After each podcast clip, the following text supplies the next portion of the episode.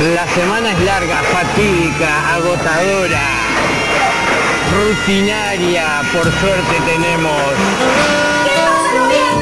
un rato para nosotros. 3, 2, 1.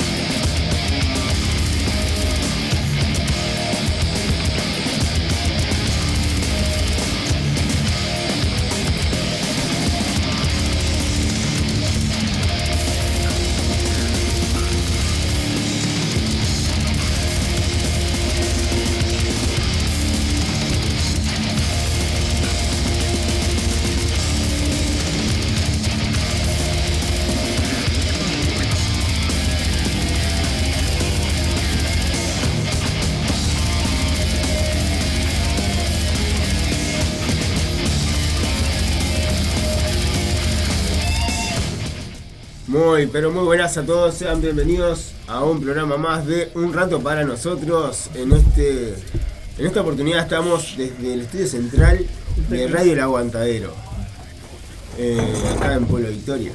Pueblo Victoria, Pueblo Victoria. Programa número 29. 29. La verdad, qué lindo, qué lindo. programa. 29 programas, ¿eh? Vamos a llegar a los 30, ¿no? El último. obviamente. El último 30. Bien, andás clarito para la Clarita que cuenta. estábamos haciendo cuenta recién Estamos quedó. haciendo cuenta y quedamos. Seguro. Bueno, bienvenidos y buenas noches para todos. Me picó creo que una pulga acá. Porque, Eh, bueno, como decíamos ah, recién, programa número 29 de Un Rato para Nosotros. Faltó el patear. Buenas noches, gente. Pateame la, la zarigüeya. ¿no? Sí, algunos, si no- suspendimos por el clima, por algún tema de fuerza mayor, Exactamente. por la La gotera, en casa. de la gotera que era, ¿no? De litro. Ya va a gotera. venir un día de lluvia y van a Ah. ver que la botera ahí. Ya fuimos una vez, pero no, no goteó, No goteó. Que le pusimos el nylon. Tenía el sistema Juan Arocena. Claro, claro. el aire Faltaba la bacha con el, con el, con el budo. Sí, ahora le tuve que hacer un agujerito para que caiga la- El agua. el agua ahí. Ah, pues si no te crees en alga. Y... Sin duda. Exactamente. Criamos dengue. Tengo una gotera rebelde. También me levantó el piso ese flotante. Sí. Quedó Quedó flotante, de verdad. Pero en la, en la plancha tenés vos gotera. Sí. ¿Ah? Tendrías que pintar con membrana cinta dicen del sitio. Ya, 4000% de la estacidad. de Dos la tachos compré esa marca. Sí. Claro. Claro. Bueno, ¿cómo estuvo la semana, vos? Bueno, Pueden saludar también, bueno, no sean vergonzosos. buenas noches, eh, damas y caballeros, respetable público presente. Por intermedio y gracias al chofer. Ah, no, perdón. Perdón, es un pasado de vendedor. Se arriesgaron a venir conmigo. De decomiso de aduana. Le sigo entregando. El comiso de aduana. Bueno, pasame las vías de comunicación. Vamos. Y la consigna. sí. Me atoré con una yerba. Hoy para la consigna del fuego está encendido. Tenemos una que está bastante interesante y voy a aclarar algo antes que Javier pregunte. No, igual no la entendí, igual. O sea, no, no, no. Ah, me- está, por eso sabía que. A mí me la cuestionaron también. Aparte de sin miedo al éxito y la vida es corta, ¿qué otra frase dices antes de tomar malas decisiones? O sea, las malas decisiones ya están tomadas. Eh, el hecho, la consigna es malas decisiones tomaste. Una vez el hecho consumado. ¿Qué, frase que- anterior, antes de tomar la mala decisión, decir, bueno, sin miedo al éxito, la vida es corta, la vida es una? Sin miedo al éxito y ¿Qué le hace más la del raya al tigre? Y Hay que, hay que vivirla. La vida Ya, es ahí va. plata y miedo en la vida nunca tuve. ¿No? Ese tipo de cosas. Comunicate vía WhatsApp al 095-847-509 y seguirnos mismo. en Instagram un rato para punto, Punto nosotros. nosotros. Así que la voy a volver a reiterar. La consigna para el fuego está encendido. Aparte de sin miedo al éxito y la vida es corta. ¿Qué otra frase dices antes de tomar malas decisiones? Está bueno, está interesante. Yo Ya con- está, igual ya está dando por hecho que va a tomar una mala decisión. Claro. Ya, ya la mala decisión está tomada. La Ah, lo voy a hacer. Ya tenés el ¿Sabés diario que, el lunes. sabés que te vas a mandar la macana? Ahí está, la En mala decisión ya está tomada. Es una frase como. No- porque si no, te da para cuestionar la consigna de decir, ah, pero ¿cómo sabés que son malas decisiones? Ya, la mala Eso decisión es la mala me- decisión. Eso fue lo que me cuestionaron. Digo, bueno, Por ejemplo, no sé, tipo, hoy voy a tomar de más y punto, tomé de más. Y no me importa porque Y la vida es una y lleva la dos vida litros, de- lleva dos litros de vino y dice, "Oh, voy a tomar Claro. un poquito. de Otro vino". más. Y después me cayó mal la ensalada. ¿eh? No, No, la mala decisión ya está tomada, para el que preguntó. Porque es una frase media justificativa, decir, tal, lo voy a hacer. No, no, no. Me, me digo esto para alivianar, digamos, el. el- No, no, porque si vos, por ejemplo, eh, si después de tomar la mala decisión eh, metés la frase, ya es una forma de justificar o de buscar cómplice o culpable, ¿no? Pero no, ya la mala decisión ya está. ¿Qué Ponele, frase previa? Querés Decir, comprar algo que te es un gusto que te querés Eh, dar la vida y, es una y y- sabés que va a quedar pelado después y bueno, tal, después veo qué hago. Pero ya está la mala decisión tomada. El, Exactamente. el final es ese. La mala ¿Qué decisión frase previa gastado en. Ah, lo gasto en bananita, ¿no? En bananita. En gomita Ahí va, en reciclada. En orejitas de chancho, ¿no? Claro, el orejito y patita de chancho. Ah, y entre otras cosas. Así que bueno. Tan sabrosa. Y yo lo vine pensando en eso justamente porque sabía que iba, sobre todo Javi, a decir, "Eh, ¿y si, cómo sabe que es mala decisión? eso?". No, ya está tomada la mala decisión. ¿Qué frase previa Y si decir? es mala decisión, ¿por qué la tomás? Exactamente. La- porque eso es tan bobo, si sabes que te va, va a ser una mala decisión, porque la tomás? Así que bueno, Eh, Porque es como ir eh, manejando, sabes que viene una curva y. y seguir de largo. Obvio. Exactamente. Bueno, Pero Acá tenés- me da. Pero tenés la opción. O cuando de- vas a cruzar, ¿viste? Claro, Me- acá me sí, da, no pasa nada. ¡Bum! Le tocaste el espejo al otro auto. Ya, esto- todo, eso no sería nada. No como hizo un conocido que, que se metió con una muchacha haciendo un reparto y después resulta que tuvo que ir a la casa. Salió un ropero Y salió la muchacha. y la muchacha se puso atrás y le hacía, ¿qué hacemos? y ta, pobre, pobre muchacho. Claro. ¿Corrió o no lo, lo, lo vendió la gurisa. Eh, no, Ah. no lo vendió, no. Por suerte pude escapar. Lo vendió porque estaba atrás de él, ¿no? Y este se metió y le dijo un montón de. No, pero no, disparate. no, no, De no, por, por Ah, suerte, Estaba alcoholizado, Nueve bueno. cerveza. no, seis, siete en aquella época. Loca. Pero no, no me había metido mal, por suerte. Le, le- no le, le habías, dije- le habías piropeado le había piropeado enérgicamente. con, con énfasis. Está. Y llegó a la casa. Y me mandan, mandan un pedido y cuando quiero acordar, digo, voy a la casa así, sale el ropero y dice, va, muchas gracias, viniste re rápido, bien de bien. ¿Cuánto es? Y mientras sacaba la billetera y todo, se para atrás la muchacha. ¿Qué hacemos? Y ahora, ¿Y todo lo que ahora dijiste. qué era que me decía? ¿Qué, qué repartías? Eh, garrafas. Y le hubiera dejado la garrafa gratis. No, no, no. te la dejo, me voy. Ah, eh, Hacé la gran Peñarol, Tener la el 100% de descuento. No, no, Claro, no, feliz pero la Navidad, curva nos dice, vemos. pa, pa, no sobra nada. Dice, dice "¿Te- ¿tenés algo vos ahí? No, no tengo nada. Dice, no importa, no importa. Chau. Tomá, yo te doy. Ah, te falta, te falta, tomá, te dejo un 20. Toma, te dejo yo la propina. ¿eh? Claro, no, no. Y bueno, ese día este, esta persona no, no se metió más con nadie. Una vez nos pasó con, con, con Wilson, con el hermano de Javier, íbamos para la UTU, no, adolescentes, estábamos, vivíamos excitados. Y pasamos por la calle de Danton y había una muchacha en una pileta de lavar de calza. Y nos quedamos parados los dos, a los- Descalza. así. Un rato parados mientras la muchacha, a la Lo espalda que, lo- nuestra, lo que era sexy hace años atrás, ¿no? Eh. En una pileta de lavar. en una pileta de lavar de calza y estaba muy, muy, muy, muy potente. Muy resistente la, Ah, a la pileta. La pileta también. Y de repente me toca el hombro el hermano de Javi Wilson y me dice, mirá, Ro-". miramos un urso gigante parado en la puerta mirándonos así. ¿Qué miramos? Perdón, le dijimos. Excelente tabla de lavar. pileta, La la pileta, mejor. la pileta se ve que es la mejor del No barrio. nos dijo nada, loco, dijo de todo. Se van a estirar el cubierto Ah, al pollo ahora. Caminan una cuadra y se pegotean todo. Claro, pero pasa esa cosa, vos, ¿Qué que pasa? quedás Pasa. pegado. Claro que sí. La forma de quedar pegado, ¿eh? ¿Cómo las mujeres no quedan pegadas así, eh? Sí, quedan pegados. Son menos ¿eh? evidentes, capaz. sí, exactamente. sí, sí, nosotros somos más, más de... ¿Te acordás cuando fuimos a Cardona y estaba la muchacha que esa, la, la esposa del primo de- de que lo invitó, que me empezó a joder con la camisa y el loco andaba carneando un, un cordero, imagínate cuchillo afilado que Facón. y la mujer media hora y empezó, ah qué linda camisa, mac mac, me hacía el tetillo, viste. Y yo viste que qué va a hacer, Adolescente con las hormonas al- alborotadas. Ah, no. Aparte ahí- vos, vos eres el invitado, o sea. Éramos invitados ahí, íbamos, iba a ser el cordero para nosotros, acá que, que, que dejaba, hacía pasar el perro por el pastor eléctrico, Para que, Que quedara, conocía todo el para que lo campo. levantaran la pata. No conocía nada, loco, en un momento dado paró en el medio campo y dijo, eh, tírense donde quieran porque nos perdimos, queremos que manejen. ¿Verdad? Es verdad. Que, que la vuelta esa pateó un caballo, creo que era que estaba echado. eh, o un ñandú era. No, no. En la plena oscuridad venía algo, No veías nada. y eran caballos, pasaban todos por al lado tuyo no, no te embestían. ¿Verdad? No, era increíble cómo... Y no, después- no prendíamos la luz porque no. Porque el- era un el- campo que no te dejaban El dueño cazar. de la casa no, no- nos tiró unos balazos. Mm, Ah, cosas, verdad. cosas de chico. éramos adolescentes, mutantes. ¿no? ¿Te ¿Cómo se nos va el año, eh? tu- Ah, tuvimos que salir del baile corriendo? Bueno, nos corría una turba que nos, tir- una cantidad de gente. nos tiramos una palomita en un campo desconocido ahí.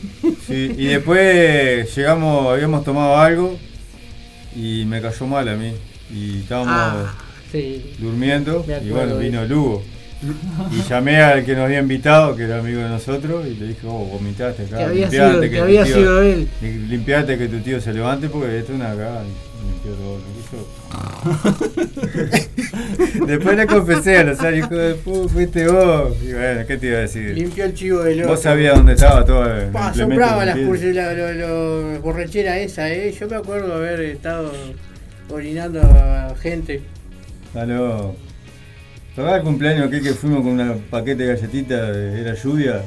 Teníamos fuimos con- 14 éramos, años. éramos como cuatro con un paquete de Ah, galletitas éramos un María. montón, llevamos un paquete de galletitas María, era. sé, Ah, qué vergüenza. Y Terminamos comiendo. hicimos amistad con el padre de la cumpleañera. Que por supuesto nunca la habíamos Nunca lo visto. habíamos visto, a nadie conocíamos. Y nos convidó con vino casero y picó asado, ¿verdad? Pico asado. Y nos cayó mal el vino. Y nos pusimos agresivos, ¿verdad? Le pegamos un loco. No, en realidad. Agarró, ¿te acuerdas que nos prestó una. Una Magnum. Tenía una Magnum 44 y yo se la saqué al loco. Ah, Mirá, bueno. lo, mirá lo inteligente que éramos. 14 años. Le- se la puse en, el- en la cabeza a Marcelo y gatillé. Y Marcelo la agarró y hizo lo mismo. Y el loco dijo, no, el- un pedo tísico tenía el veterano. Dice, hay que revisar si tiene bala, dice el primero. dice. Nosotros no sabíamos si tenía bala. Qué locura, oh. Y bueno, y después terminamos mal. Sí, después Él fue al baño porque era un galpón, un estilo ga- garaje gigante, Sí. y así hicieron el cumpleaños. Y tenía el baño, la puerta del baño en el medio de, de galpón. Este me patea la Y puerta. este estaba en el baño, yo pateé puerta, y este estaba con el maní en la mano, rompí, para que no lo vean, la vergüenza, ¿viste? Rompí la bombita, rompí la bombita con la mano, ¿verdad? Seguro, ahora, y ahora le dice, ¿eh? Ahora no, pórtense bien, dice, ahora. Pórtense bien, hagan las cosas bien. Y después uno que estaba ahí, que era un loco, nos vio que estábamos haciendo desmanes ya, y nos quiso sacar. ¿Para qué? ¿Verdad que lo, que lo surtimos? En realidad no sacó, pero. Era policía, no pudo, lo tiramos en la cuneta. Lo tiramos en la cuneta, lo pateamos un poco y seguimos, pero era cosa de Lo chico. tiramos en la cuneta. Y después terminamos él Yo- durmiendo abajo de la parra Yo dormía abajo de la parra de casa, y yo en la cuneta de la casa de mi abuela. Me despertó el camión de la leche, viste, de Conaprole. Y No. siento una voz que dice un vecino, dice, pobre loco, mirá dónde va a terminar, 14 años, tirado en la cuneta, imagínate, este dos años más está preso. No, no, yo, yo parecía que me había atropellado, viste los dibujitos que quedaban así, no, no, muerto estaba. Y era invierno, durmiendo, me acuerdo yo A la le golpeé la puerta y salió mi hermano que vivía con, conmigo y con mi abuela, mi hermano grande que estaba ahí quedándose. ¿Qué hace? Me dijo, ¿cómo va a venir en ese estado? "Eh, hombre". Ya quería pelear. Ya lo cacheteaste, claro. Claro, lo que Trae estaba hielo. alto. ¿Por qué te metes en mi vida? El toma. Le mando saludos a mi hermano que ayer Carlito cumplió 44 años. Carlito, feliz Mi cumple, Carlito. chico, 44 años ya. Increíble, 21 de diciembre. Fui a acompañarlo a comer algo allá. Hemos salido algo. varias veces con, con Carlos y Toma, ¿eh? Sí, lo loco. Toma nos llevaba a ciertos lugares, bueno, está, no importa. Sí, hacer el paro humano. Sí, nosotros hacíamos espectadores nomás porque éramos muy chicos, pero bueno. Caminar. Vamos. Después les cuento, después les cuento, vamos. Después les cuento. Al parque Rodeo Al seguido. Parque ¿verdad? Rodó, sí, señor. Mm. En fin, otra Y bueno, esa. Los primer, las primeras borracheras de, de cuando son niños son las que te afectan más. A mí me arruinaron el estómago ese vino, que no sé qué, qué vino era. Yo qué sé. Vino la, la esposa del tipo eh, que se cuatro trompadas. y le pegó dos sopapos al hombre y dijo, ¿cómo le va? Son menores, ¿cómo le va a dar vino? Ellos se sirvieron. ¿Te acuerdas que le robamos una pata de cordero o un- una tira Pero asada? que era o no sé? casero.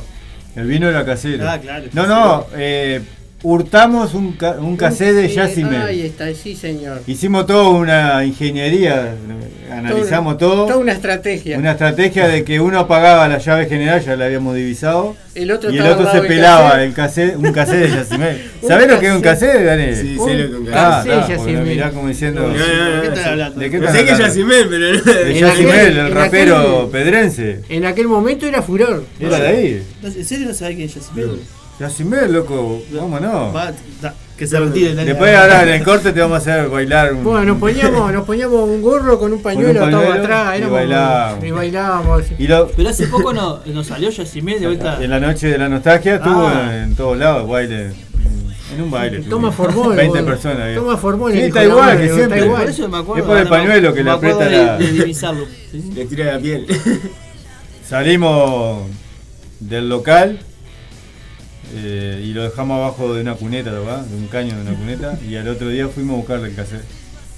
Apagamos la luz todo y en ese revuelo el amo del casero. ¿sí? Y después buscaba a todo el mundo el casero. nosotros- El casero a de nosotros que Yacimé, nos revis- Revisen tranquilo. Ya habíamos salido. Capaz que teníamos una- un pedazo de tira asado, una capela, galletita, una jarra. una jarra de vidrio, una calavera, que es la que tenés todavía vos. Pero el pigmeo le habíamos puesto al padre, era gigante, ¿verdad? Se nos puso al lado a bobear y hicimos confianza enseguida. Vengan que muestro arma. Oh, Va, nos regaló, nos regaló una bala. Una una- bala de, de la Magnum, esa que Qué locos enfermos vos, eh. Habla por vos. Me Yo gatillo en serio a veces andaba, a veces. Yo además estaba confiado que estaba. vos estaba era un No, así, después me acá. que gatillamos los dos. eh, el loco pedo lo dijo, pero primero tienen que revisar si tiene balas. No revisamos nada. después los dos. Qué disparate. Ah, en fin, éramos Qué locura. No, no Una hagan linda esto. época esa. No hagan esto en sus casas. No, no lo hagan. Éramos estúpidos. Somos todavía. Ahora con más edad. No, no, Ahora no. sin vino. Ah, sin No, vino. ahora- No, ahora- el vino yo de esa vez. Ahora revisaríamos si tiene bala por lo Dos menos. veces, mirá, cuando tenía 8 o 9 años, mi abuela había hecho sangría. Y estaba tomando sangría con Nelly, ¿te acordás? Nelly. Eh, No dejaron a nadie con vida. Nelly. La vieja Nelly, ¿te La, la acordás? brasilera. No, la vieja Nelly de allá del barrio Villanelli. Acá que guiñaba el ojo. El ojito, de, sí. Estaban tomando sangría y dejaban restos en los vasos. Mi abuela no veía una vaca dentro de un baño. Y yo iba tomando los restos de sangría. Y me dejó atendiendo el almacén con 8 o 9 años. Y entré a, se me entró a mover todo. Cerré el almacén como pude y me fui. Nunca se enteró mi abuela ni que cerré el almacén ni que me fui para la casa de mis padres. Y cuando llegué ahí, mi madre, este botija dice, está borracho. Y se la quería comer en dos panes, mi abuela. Ya que no la quería mucho, imagínate. Y había un escribano, Rodino, que era el padre de la, De la profesora, maestra. de Rosa. De Rosa Rodríguez. De Rosa y de Ana. Ana, sí. Era, estaba hablando con mi padre y me senté al lado y le largué el hubo arriba en el traje de portafolio y todo. Ah, ¿te acordás? lo No del- pasa nada, es el ¿Te loco. acordás lo del loco Andrés que tenía todas unas toallas blanquitas preciosas y vos le encajaste el chivo ahí también? Eso fue con vino también. El vino me afecta, vino. no tomo Aparte vino. estaba eso. escuchando que largaban el chivo y golpeaba. ¡Ah, Era la única, Pará que la única toalla que tenía el loco. La única toalla. Aparte se la No, dejó, y se la dejó dobladita todo. Fui yo que, te- que me cayó el mal el vino y lo culpó a él, lo quería matar con un cuchillito oxidado, ¿te acuerdas que te amenazó? Sí, sí, sí, pues tengo, tengo esa suerte. Yo, ¿Te acordás cuando fuimos al bar, el, el, el bar de vida? El bar de vida bajo el viaducto. Por el auto. Era Éramos- el yo era el único de pelo Nueve, corto. nueve peludo y él de pelo corto. Era un, era un tambor que llevaba en la cabeza. ¿verdad? Ah, era el Rey León. La, la, la prominencia del Ah, campo. no, no, no. Y fuimos al, fuimos al baño y entró el, el, el, el, ¿cómo es? el pisero con una cuchilla así. Odio a los no. peludos, dice. Y le dijimos, Shh, callate la boca, que no sé qué. Yo, Y yo este, sí. este no dijo nada. Claro, no habíamos tomado ni nada, estábamos bien. Callate la boca, ¿qué te crees que sos? Y eh, nos esperó fuera del baño y lo encaró él. ¿A Le quién decís es? vos y le hacía así con la cuchilla. Y casi la afecta. Y Marcelo, no, yo no dije nada. Si yo no soy peludo, ¿qué tengo que ver yo? No importa. Vos fuiste, fuiste vos, yo te vi. En todo caso me escuchaste, le dijo él. Me estás tomando el pelo. Y lo- ahí lo calmamos, ahí le metimos el. Vinieron, el los, vinieron los, los compañeros de trabajo y Nos calmaba, no pasa nada. Y le dijimos. O "Oh, por lo menos denos un cacho de pizza. No te desubiques, le dijimos a Marcelo. Y no había dicho nada, Marcelo. Era el único que no había. Si no era peludo, ¿qué iba a responder? Nosotros le dijimos de todo. Y lo esperó con la cuchilla bar. Hemos tenido eh, suerte, ¿no? Sí, tenés otra historia ahí en el Paso Molino. vos. ¿Qué? Dejala igual. ¿Cuál? Otro día, luego que estabas observando para el otro lado del. del ¿Cómo es? El arroyo ese, el Miguelete. De Miguelete. Se veían sombras del otro lado. Ah, sí, oh, cuando fuimos con. Ah, bueno, en fin. Bueno, es- ¿Qué Vamos a dejar que hablen ellos Los también, vos. de nunca jamás tenemos. Ah, tenemos los elegidos. Vamos a nunca pasar jamás. el- Vamos a volver, vamos a volver, Fuimos volver, la- con- Fuimos con la hija de Yelman ya, ¿verdad? Ya te llevaba. Se vos me llevaste acá, ¿no? ¿Te acordás que yo te había preparado con un palo ahí, cosas que te ibas a romper. Teníamos todo preparado y no fueron. Vamos a poner en la intro comimos, Ah, sí. comimos pizza Y como ya- locos. Ya, ya arrancamos con eso. De Nunca Jamás. Un espacio para hablar de aquellas personas que le han aportado mucho a la humanidad, pasando desapercibidos sin obtener su debido reconocimiento por sus acciones, ideas e inventos. Ya sea porque dejaron este plano antes que su aporte diera su fruto, o porque otros se apoderaron de los mismos y por ende de su reconocimiento. Los elegidos Nunca Jamás. Saber si creer si esta elección de vida valdría mi fe. Si este tren solo de ida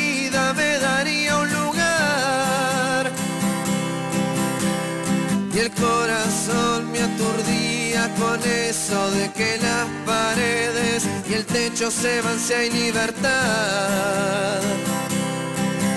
Y ese drogadicto alarido, cuando se quiebran todos los sentidos con una canción, fue el que jugó todo el tiempo en mi mente como abogado y liberó para siempre esta ciega razón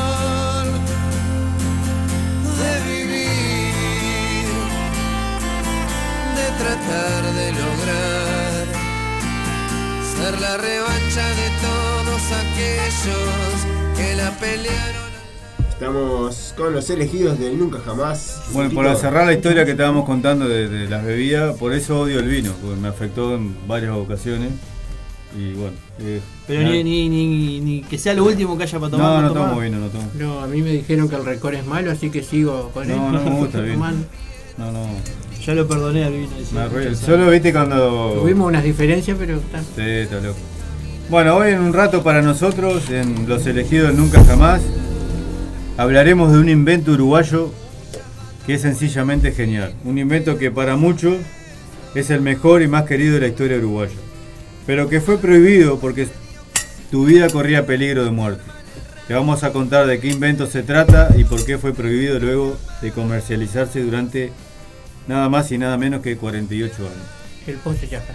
No. Cuando pensamos en un inventor, muchas veces se nos viene a la cabeza la típica imagen de un hombre de pelo blanco, loco como una cabra, caminando de un lado a otro, pensando entre máquinas con luces de colores, papeles, tubos de ensayo y cosas varias. Es común, es común pensar que un inventor es cosa de otros países, donde la invención son el pan de cada día. A pesar de que no estemos acostumbrados a esto, lo cierto es que en Uruguay se han inventado muchas cosas, como las usinas potabilizadoras, que es un modelo compacto y transportable para la potabilización del agua. Su principal ventaja es que se le puede mover, se le puede mover fácilmente gracias a su tamaño, por lo que ayuda a potabilizar el agua en lugares donde no tienen la posibilidad de tener una potabilizadora tradicional. Estas usinas ayudaron a muchos países de América Latina, de Asia y de África. Otra innovación fue la vuelta olímpica. Viste que para Javi que le gusta el fútbol, que tanto nos llena de gloria. El fútbol sala también es un invento uruguayo. Sí, El había. marcapasos. El guante de boxeo sin pulgar. Viste el guante de boxeo sin pulgar. Bueno, ese es un invento uruguayo. El sistema detallado en cristal. O preparar el primer chivito o los primeros capeletti a la caruso. Viste que la salsa caruso también es un invento uruguayo. Bueno, y hoy vamos a hablar de Soy una novedad. Un invento uruguayo que es el Zoom. Ni más ni menos. ¿Vos te acordás del Zoom, Dani? Sí. Una novedad. Muy bien. Nunca pusiste el dedo a ver si había calentado. Ahora vamos a hablar de eso. El Zoom, o Soy una novedad, es un invento uruguayo de Carlos Cagliani, que estuvo en las casas de todos los uruguayos. Soy una novedad es el nombre del invento que se le puede comparar a una navaja suiza. Te servía tenerlo siempre contigo y lo podías llevar a donde querías. Y su nombre originalmente fue elegido por Cagliani para llamarse Sun, porque significa Soy sol una en-. Sol en inglés, Sun. Pero con el nombre Zoom ya había patentado otra cosa y por eso, como buen uruguayo, su creador le dio el excelente nombre, Soy una novedad. Que fue la razón de, para mantener la sigla, quedaron de la misma manera. Bueno, este invento, como todos los conocemos, Cayani lo patentó en 1962. y vendió la patente en 1964. El aparato creado para calentar agua, café o té fue furor en nuestro país e incluso se llegó a vender en muchos otros países, siendo un producto que despierta el cariño de varias generaciones que crecieron con uno en casa. La idea de Zoom se le ocurrió a Cayani un día de trámite, haciendo trámite en el BPS, donde vio más de una caldera en una plancha eléctrica que desprendían vapor por doquier. Y ahí se le ocurrió el primer prototipo, usando planchas de cobre con un separador para cerrar el circuito con el agua. Después de su invento cambió a un conductor forrado conectado de un extremo a una resistencia de cromo y níquel para que no se contamine el agua. Y por otra parte un enchufe que se conectaba directamente a la corriente. Para usarlo era muy sencillo. Simplemente había que ponerlo en el líquido y posteriormente enchufarlo. Ya que si lo hacía al revés, ¿qué pasaba, Javier? Eh, sí, si hacía al revés como. Si vos enchufabas primero Y no ponías eh, nada, en el el líquido, líquido. sé que Se, se calentaba. se quemaba. Muy bien, Javier, excelente. Pero sobre todo nunca debía de tocar el agua vos mientras estaba conectado a la corriente, ¿no? Te levantaban la pata. Bueno. El Zoom, desde el tubellos. 2002, su comercialización estaba prohibida, pero no se pudo llevar a cabo su retirada del mercado hasta el 2010. O sea que durante 8 años fue prohibida la venta, pero se siguió vendiendo Por por, seguridad. la URSEA. La URSEA la prohibió, ¿viste? la Unidad Reguladora de Servicios de Energía y Agua. Durante esos años eh, se prohibió porque supuestamente tenía riesgo de quedar Por seguridad. Sí, pero no era así. Bueno, la venta del Zoom ya que existía, eh, bueno, el riesgo de muerte, ¿no? Al ser el agua el conductor de corriente, si uno metiera la mano en el agua corría riesgo de quedar electrocutado. Cayani aclaró que en todos los años en los que el Zoom estuvo a la venta nunca hubo un incidente grave y cuando el calentador se creó, ni, cual- ni cuando el calentador se creó, ni antes de lanzarlo al mercado.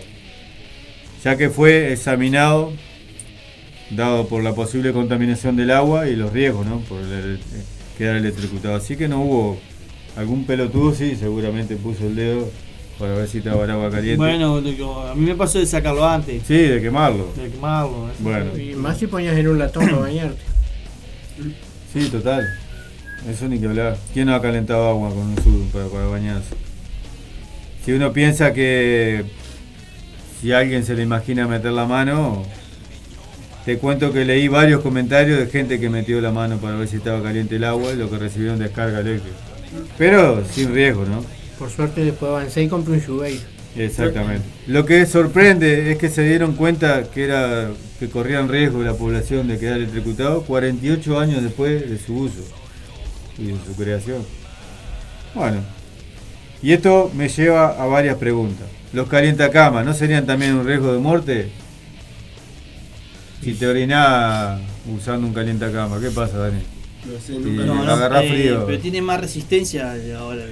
Ah, ahora, ¿y los primeros? Que vos Ah. veías la resistencia pasar por arriba tuyo. Los primeros. No, acuerdo. Lo hacían con, alambre de púa, lo hacían los primeros. Las famosas duchas eléctricas que vos te acordás aquella que tenías que subir la llave primero y pasar el agua. No, primero pasar el agua y después la llave. y después levantaba la llave. Era una silla eléctrica. Y después lo iba, ibas a regular te con la llave levantaban y te la pata. levantaban la chueca. O el que- ¿te? Jubeiro, problem. No, no No problem. problem. Claro, no problem.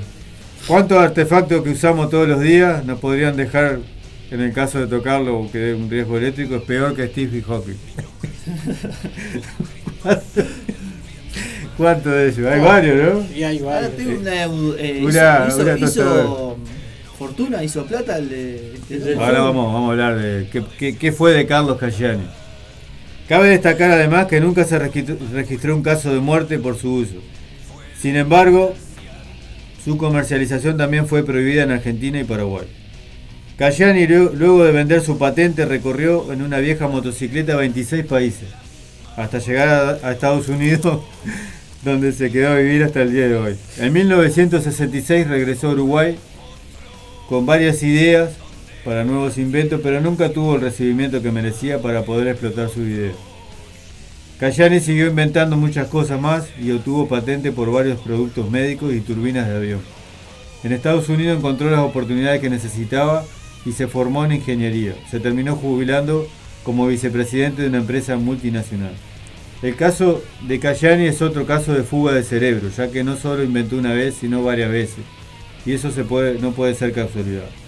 También te cuento que nuestros hermanos argentinos ya crearon el Zoom argentino, que se llama Solar Mate. E irónicamente se calienta con energía solar. Un Zoom de energía solar. Eso está bueno, ¿no? Lo calientan en un parque, No te patea. no te patea. Bueno, acá de nuestro programa, un rato Acá para nosotros. Acá en Uruguay. Bueno, pero lo crearon los argentinos. Como el Zoom también fue creado acá y había- lo vendían en Argentina. ¿No? Igual que el ter, ter- ter- termate, algo así, que es todo uno. Sí, Ah, es horrible. Es, sí, saca, saca la, lo que es la originalidad del mate. A vos te gusta, Jaime. Decía, ahora me voy para casa. El, ter- del- del termito que te se va Sí. solo. claro. Para mí es práctico.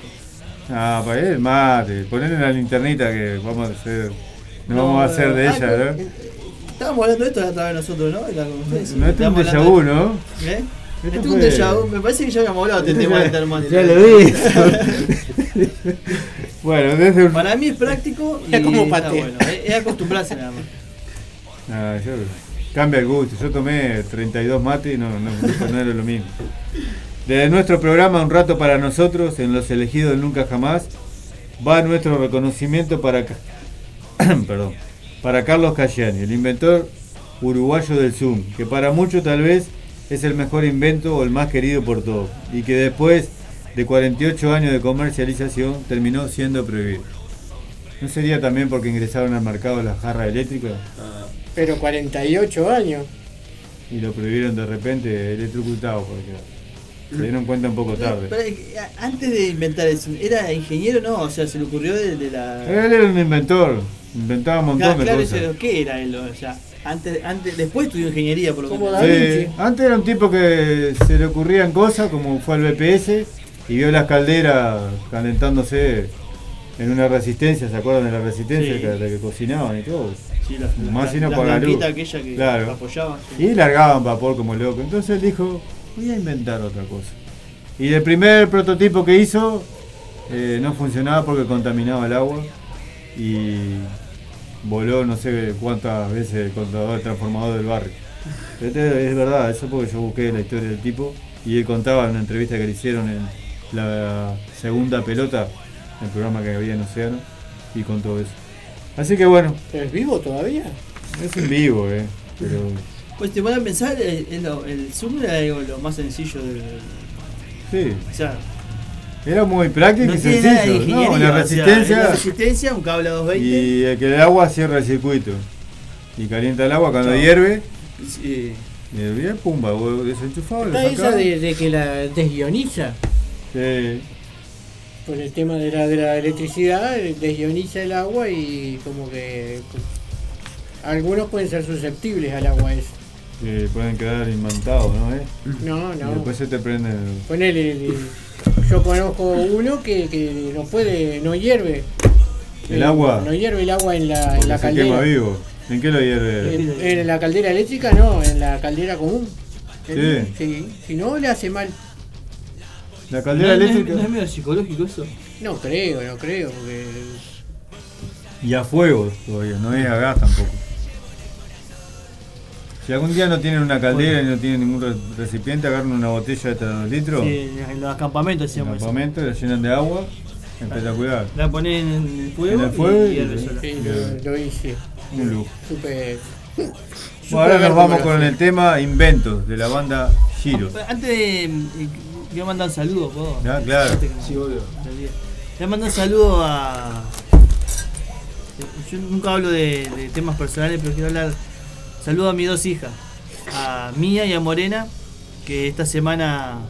el- el- esta semana fue eh, cosas de cierre, ¿viste? Finalizar el curso. Exacto.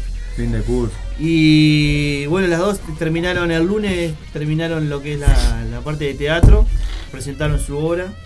Este, el martes, y el martes finalizaron los cursos. Este, Mía terminó la etapa escolar, ahora va, va- pasó para el liceo. Ya por el liceo, ¿eh? Y Morena recibió la bandera del pabellón nacional, Ah. que salió banderada. Va sexto. Sí, para sorpresa de nosotros, sí. Y la verdad que para mí son cosas que no- nunca pensé que me iba a emocionar, pero la verdad que estos, esos 3-4 días fueron como muy movilizantes.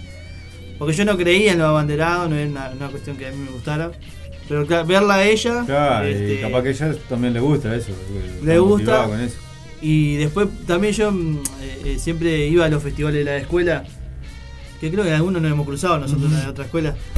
Este, siempre veía que los desiertos lloraban porque en la escuela no entendía nada y que los padres, yo decía, una boludez. Pero después el otro día me tocó a mí y ver a mi hija que terminaba su etapa escolar, no sé, como que me emocionó porque me pareció que, que comienza otra etapa ahora. Uh, totalmente. Y está, y eso, la verdad que le quiero mandar un saludo a las dos. Eh, yo nunca las nombro ni nada, pero no me gusta, siempre trato de mantener mi privacidad con a salvo. Pero la verdad que les quería mandar un beso porque son oyentes las dos. Este, Qué un beso y está. Nada, las amo hija, nada más.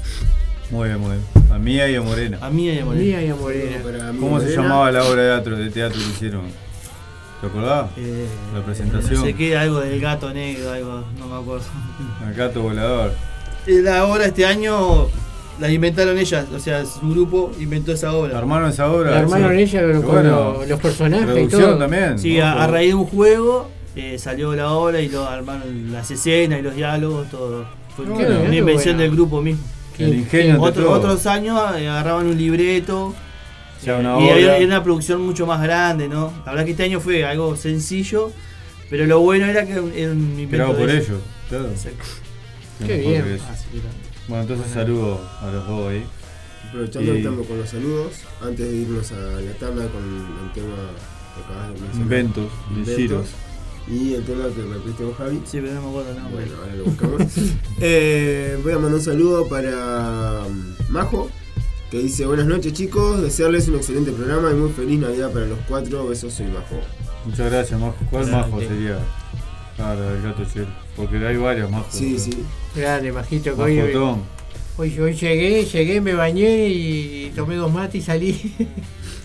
Saludos para Rodri Gómez. Tiene que contarlo a Tiaguito Rodrigo porque si Gómez, no, Rodrigo. no- compañero, un abrazo. Rodri. Que Saludos. pases lindo. Saludos también para Loana, que nos mandó mensaje también. Beso, Loa. la consigna. Grande, Loa. Dice que tenga un buen programa, abrazo grande para todos ahí. Está invitada para el último, que se, se arrime, ¿no? Seguramente. Loana, Ah, como que como- fue parte ahí Sí, de. Claro que sí. Fue parte del programa, estu- estuvo en el, en el programa que hablamos de- del candombe, cu- mundo afro y el Sal- racismo. Saludos para Violeta también. Bueno, Violeta, Ailén, Carmín. También con un mensaje. Y bueno, por ahora los saludos y ya tenemos un montón de mensajes también respondiendo a la consigna que los vamos a dejar para el final. Aparte es la época de los saludos, esas cosas, ¿viste? Sí. Pre- Previo a la Navidad, como que Sí. todo el mundo está. Como que está todo a Flor muy a flor de Sí, piel, y las ¿eh? emociones ahí. Sí, es verdad, Sí. sí. Bueno, nos vamos entonces con los dos temas, Inventos de la banda Giros y Aquí esperando por ti, de Richard Marx, el tema de Ah, ese, exacto, aquí está. Está Richard todo- Marx. Está todo, buen tema ese, Sí. un buen lento. Eso, Me sí. habría justiciado,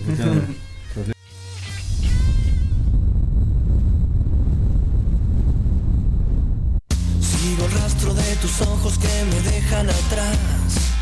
Necesito un poco de aire, un poco de libertad. Déjame que te pueda olvidar. Vas marcando el camino con un pulso quizás un poco lento y me mata la curiosidad.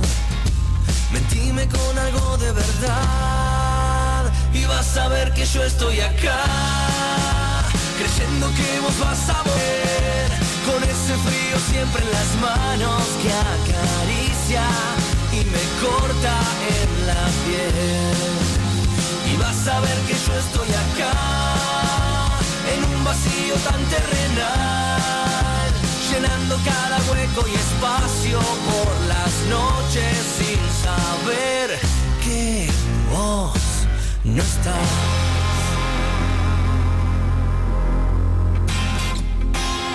Me da miedo lo que quieras, lo que pueda pasar. Si estás lejos me gana la debilidad. Che más. Despertame con un beso en la frente y te vas. Y decime que mañana no me vas a llamar. Yo ya no te puedo ni esperar. Y vas a ver que yo estoy acá. Creyendo que vos vas a volver. Con ese frío siempre en las manos que acaricia y me corta en la piel. Y vas a ver que yo estoy acá, en un vacío tan terrenal, llenando cada hueco y espacio por las noches sin saber que vos no estás.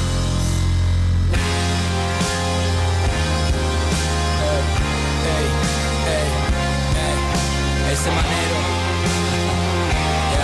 con giros. A veces creo que el dolor es un invento programado de antemano está en mi mente y al final soy otro enfermo que repite su agonía y no se encuentra. Yo ya viajé entre los extremos tanto que perdí la cuenta. A veces creo que el amor también es algo inventado, pero más lindo, más glorioso, más humano y aceptado. Que puede llevarte al cielo y hacerte sentir eterno, o puede ahogarte y arrastrarte hasta las puertas del infierno. Hablar al amor y que olvidarte en este caso resulta ser lo mejor. A veces creo que el deseo de entenderte es mi castigo, porque nada de lo que haga va a ser que vuelvas conmigo.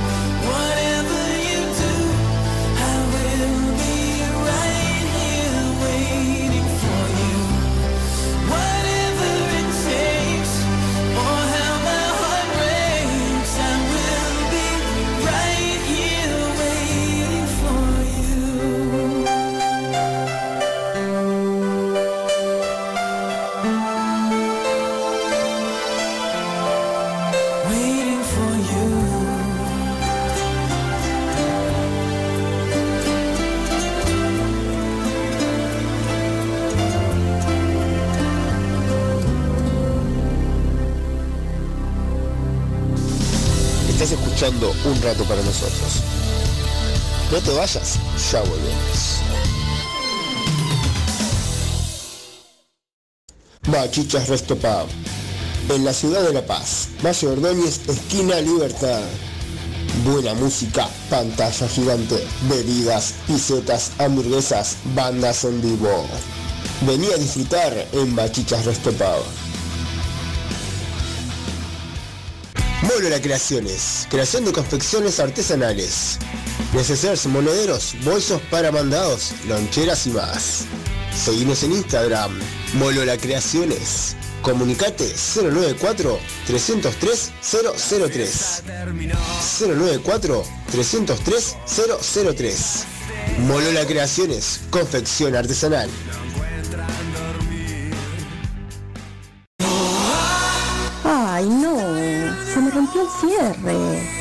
No te preocupes. Comunicate con Seña Cafecita Creaciones. Creación de deportivos, arreglos de prendas, soleras, moños escolares, moños de pelo, coleros, palazos, cambio de cierres y más. En Seña Cafecita hacemos todo tipo de arreglos. Comunicate 091-645-018. Soña Cafecita Creaciones. La mejor opción para arreglar tus prendas.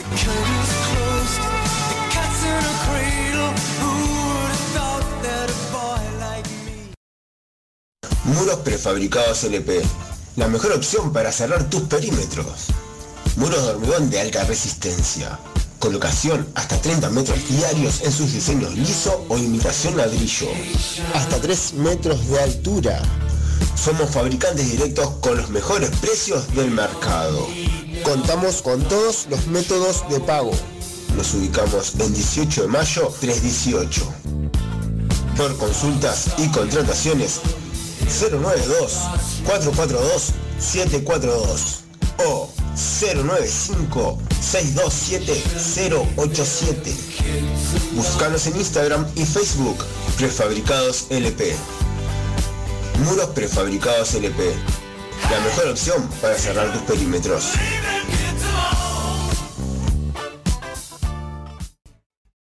Todos los viernes, desde las 21 horas hasta las 23, un rato para nosotros. Un programa donde te robaremos una sonrisa, te quitaremos el estrés y te dejaremos algo para pensar. Conduce el ruco, Javi, el gato chelo y opera el filo. Comunicate al 095-847-509. Viernes de 21 a 23 horas. Un rato para nosotros. Por Radio El Aguantadero.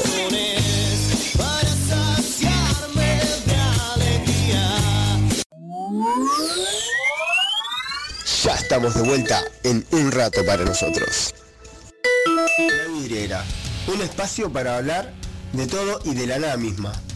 Pasaremos por historias, cuentos, biografías, curiosidades y una cuota de humor. La vidriera. Un espacio pensado para que te imagines, opines y tal vez te robemos una sonrisa y te dejemos algo para pensar del hablado de la vidriera.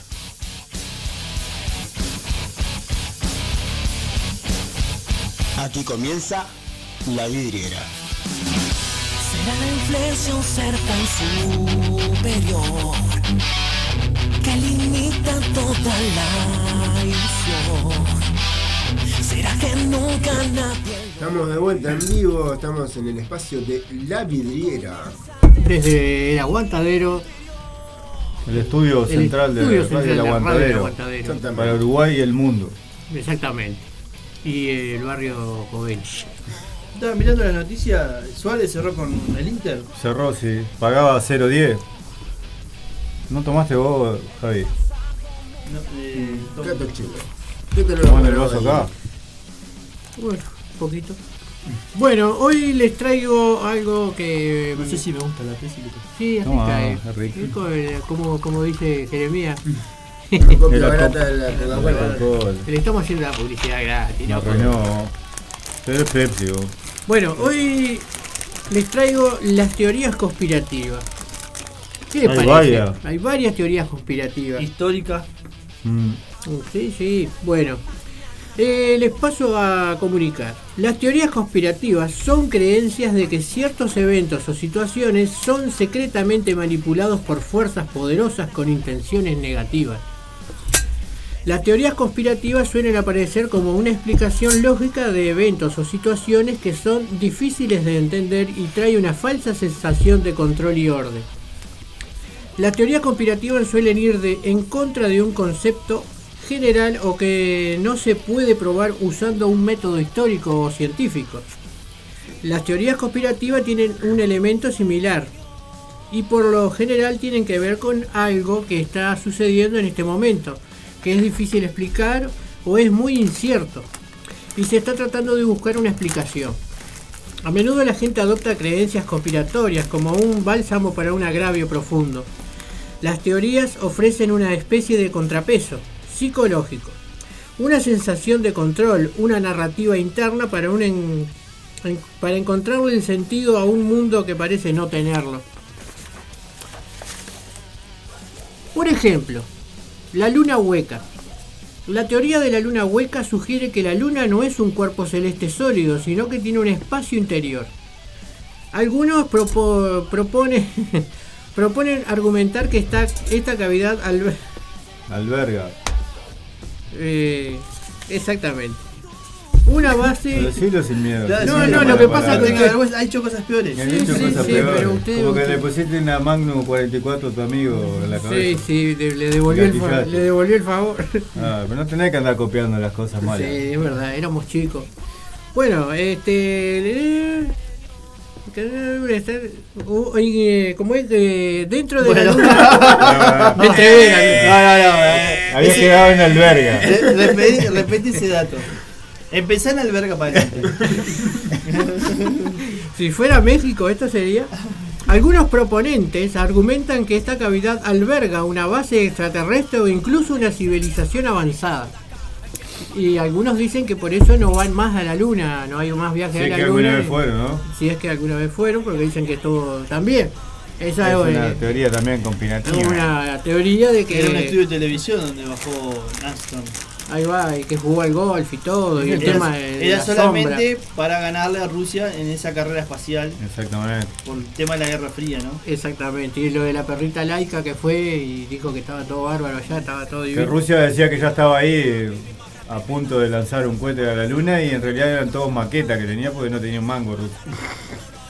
Bueno, la falta de evidencia científica sólida, sólida respalda la idea de una luna hueca y la comunidad científica considera esta teoría como un pseudocientífica, o sea que es fruta. El nuevo orden mundial. La teoría del nuevo orden mundial postula la existencia de un plan secreto para establecer un gobierno global unificado, a menudo controlado por la élite poderosa. Dice que son ocho tipos los más millonarios que, que hay, que son los que controlan todo. Se sugiere que este gobierno manipularía eventos mundiales para consolidar el poder. A pesar de ser popular en ciertos círculos de teorías, de teorías conspirativas, la falta de pruebas concreta- concretas han llevado a que la mayoría de los expertos descarten como una especulación infundada. Ejemplo de eso el COVID, por ejemplo.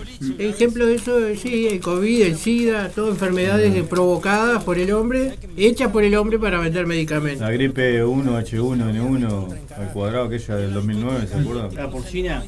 Eh, Sí, ahora tenemos más enfermedades. Gracias a esa gripe Nacional llegó a una semifinal de Libertadores. Sí, porque ¿verdad? sacaron a San Luis, era un equipo mexicano, porque arrancó en México la, la gripe Claro. esa. Y Y lo no- no sacaron de la eliminatoria, de la Libertadores. Sí.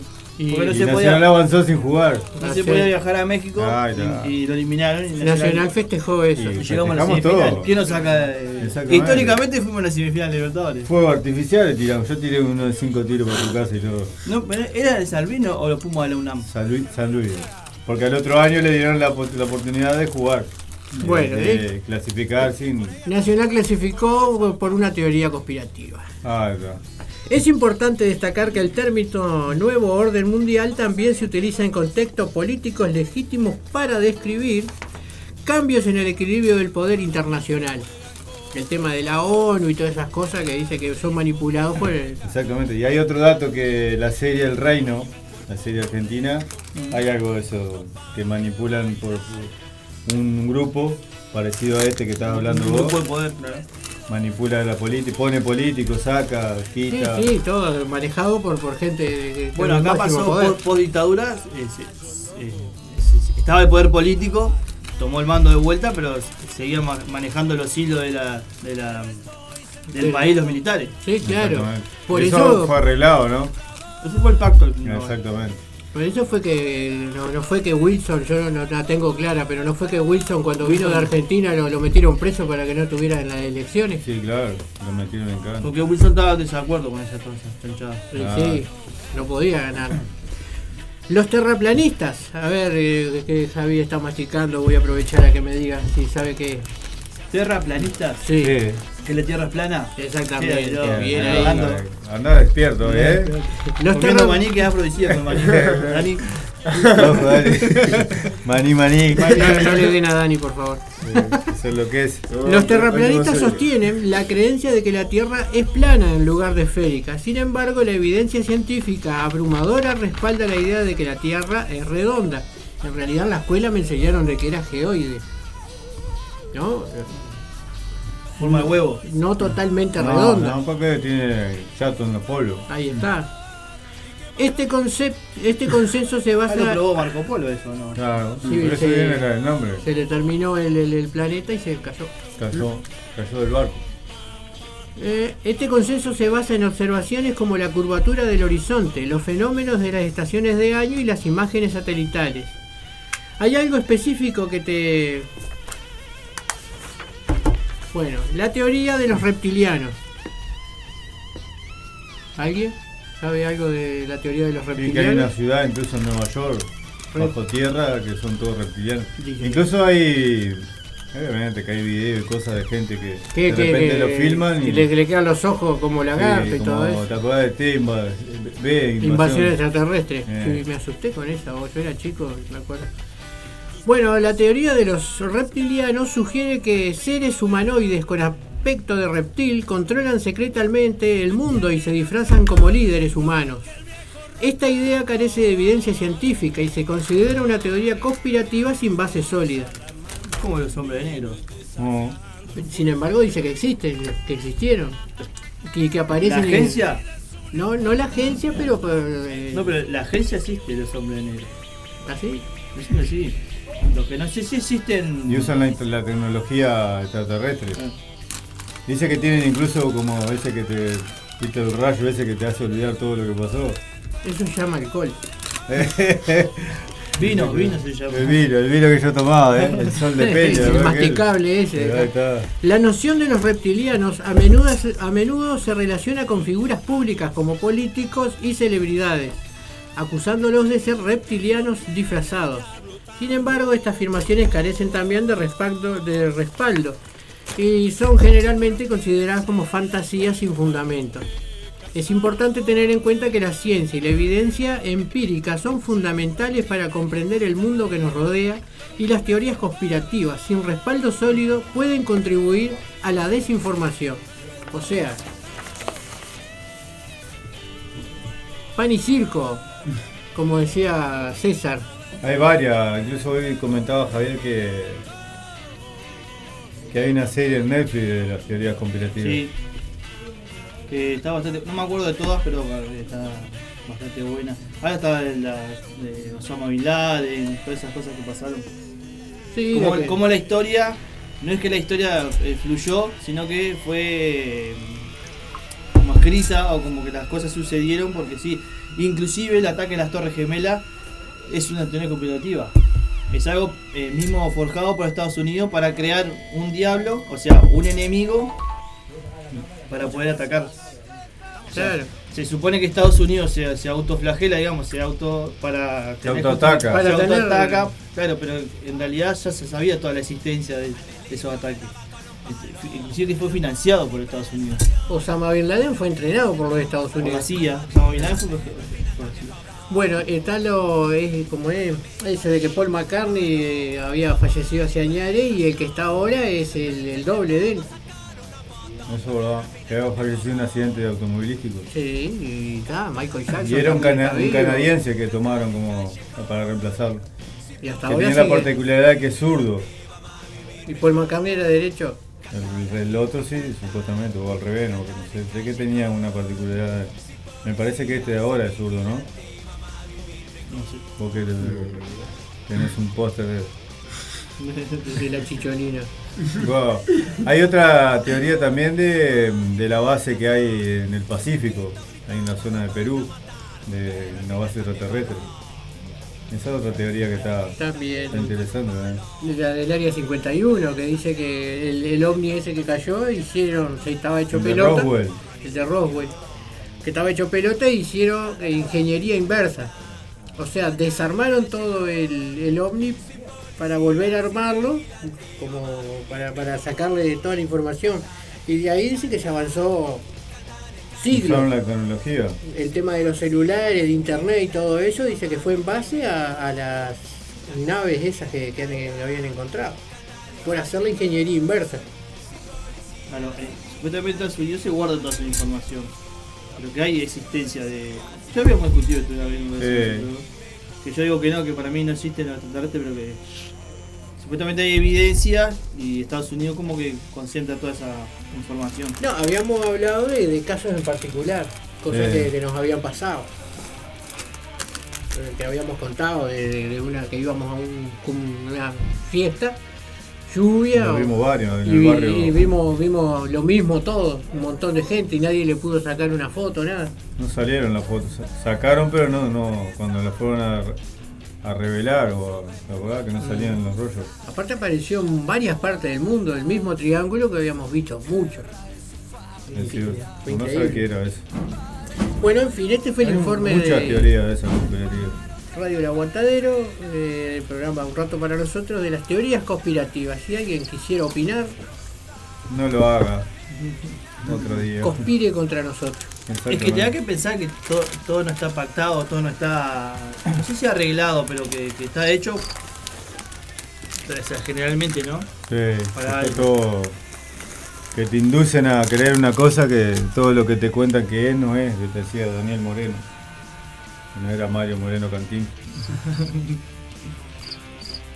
El, el tema de ese de, de como es esto que, que reventó la, la, la central nuclear Chernóbil. Chernóbil. Bueno, que dice que hay, hay, hay unos animales ahí que no existen en ningún lado, unos mutantes, que nadie entra por eso, Ah. Ah, nosotros hablamos de los perros de Chernóbil, ¿te acordás? de verdad. En fin, Muy bien. Teoría conspirativa. teorías conspirativas. Bueno, vamos a pasar el pisador y continuamos con. ¿Con qué, con qué continuamos? Muy bien. ¿Con qué vamos a continuar después del pisador? Vamos a hablar de un evento que nos va a traer recuerdo a todos. No sé vos si has llegado a participar de un evento de eso, que es La Noche de las Luces, Muy bien. Bueno, vamos a. de Canal Mira, 10 Yo tengo historia. y la- Coca-Cola. Muy bien, vamos con el La pisador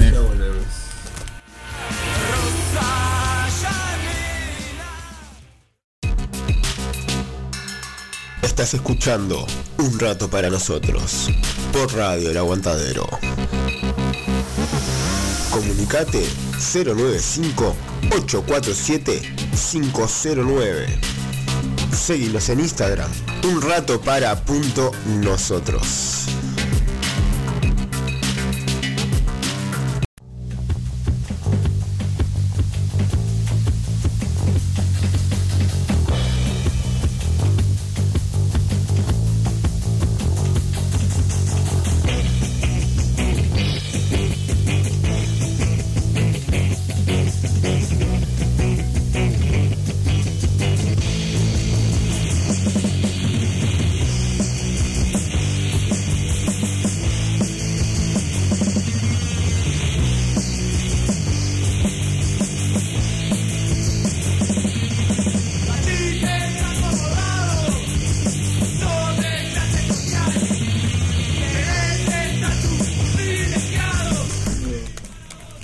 Volvemos ahora y vamos con la noche de las luces. ¿De dónde sacaron esas cosas? El otro día encontré una nota que hizo el diario El País, que a raíz de, de que se cumplían 15 años de la última noche de las luces. Y me llamó la atención y bueno, la traje para compartir porque era un evento que a, a nosotros nos gustaba mucho salir, varios amigos, amigas, y todo el preparativo que hacíamos para ir a, a ese evento que, que estaba bueno, era, se Ah, era espectacular. gente, era- Nosotros con mi compañero, un grupo de cinco, y todos los años íbamos, íbamos a las 8 de la mañana a la, a la- a la playa. Porque era el único día igual que hacíamos que íbamos a la playa, ¿no? O sea, ahora es más común ir a la playa. Nosotros éramos chicos no teníamos posibilidades, pero agarrábamos, Em- hacíamos de todo claro. para juntar plata para los boletos. Y Íbamos ese día a la playa. Entonces íbamos a las 8 de la mañana y nos quedábamos hasta que este- hasta el último Sí, puente. hasta las 22 casi que era cuando tiraban los fuegos. Era Ah, como una bueno. hora de, de fuegos artificiales, ¿no? O 40 minutos. 40 minutos, eh. Vamos a ver de qué se trataba la noche de las luces. ¿Cómo ¿Y no? por qué nació también? No, Pues yo nunca entendí por qué. Y nació a raíz de una idea de Canal 10 y Coca-Cola para darle un entretenimiento, un regalo para la población, que después se convirtió en un récord absoluto de convocatoria. Llegó a convocarse un millón de personas en una de las noches de las luces. Mm. Bueno, como dije, a 15 años de la última noche de las luces, los verdaderos motivos de su cancelación. En diciembre del 2008 se desarrolló por última vez la fiesta de personajes y fuegos artificiales por la Rambla de Posito, organizada por Canal 10 y Coca-Cola. Aunque hubo intentos, la celebración de fin de año ya no volvería. La Noche de las Luces. La celebración llegó a congregar, como dijimos hace un ratito, a un millón de personas en la Rambla de Posito. Impresionante. Sí, la- la- casi la totalidad de la gente que vive en Montevideo. Que vive un millón y medio en Montevideo, se supone, ¿no? Más o menos. La marca se instaló en el imaginario de los uruguayos luego de su primera edición en 1995 Pa. y rápidamente se convertiría en un clásico de cada despedida de año. La iniciativa partió, como decía Javi, porque ¿de dónde surgió? Partió de Canal 10 en asociación con Coca-Cola y como forma de celebrar con el público era un regalo para la población. Y luego de 14 ediciones con récord absoluto de convocatoria. La Noche de la Luz tuvo su última edición, como habíamos hablado hoy hace un ratito, el 13 de diciembre del 2008. Para entonces había resistencia de algunos vecinos, denuncias de problemas de inseguridad y al menos uno de los organizadores no estaba tan convencido de repetir la experiencia por razones comerciales. Al año siguiente de la última experiencia, Canal, Canal 10 emitió un comunicado para oficializar una suspensión debido a cuestiones de agenda. Pero la pausa sería definitiva. Definitiva. Ya no volverían los fuegos artificiales en la rambla de Posito. ¿Qué pasó? Pregunta Dani, mientras manda un mensaje. Está arreglando algo. Buena pregunta. A 15 años de la última gran fiesta masiva, algunos de los protagonistas dan respuesta. Nunca más hubo otro evento, otro evento que resultara tan convocante como la Noche de las Luces. Tan diverso también, con espectadores a balcón abierto. En los edificios se veía que era impresionante. Los desfiles que había. Pero había gente que te cobraba para que vos subas al apartamento y, y viera y la. viera del balcón. Los edificios con frente a la Rambla y con personas llegando a todo, de todos los barrios de Montevideo y del interior. la música que línea, ponían. sí, Estaba bueno. gracias a la línea de transporte reforzada y especiales para la ocasión. Para Silvio Rienzi, ¿quién es? Pregunta el Dani, muy bien Dani. Es un productor de Canal 10. El fin estuvo marcado por razones comerciales. Casi exclusivamente Coca-Cola había procesado en aquel tiempo un cambio a nivel gerencial que pasó a dominio regional y ya no le interesaba la inversión publicitaria institucional en la Noche de las Luces, en una rambla de América del Sur.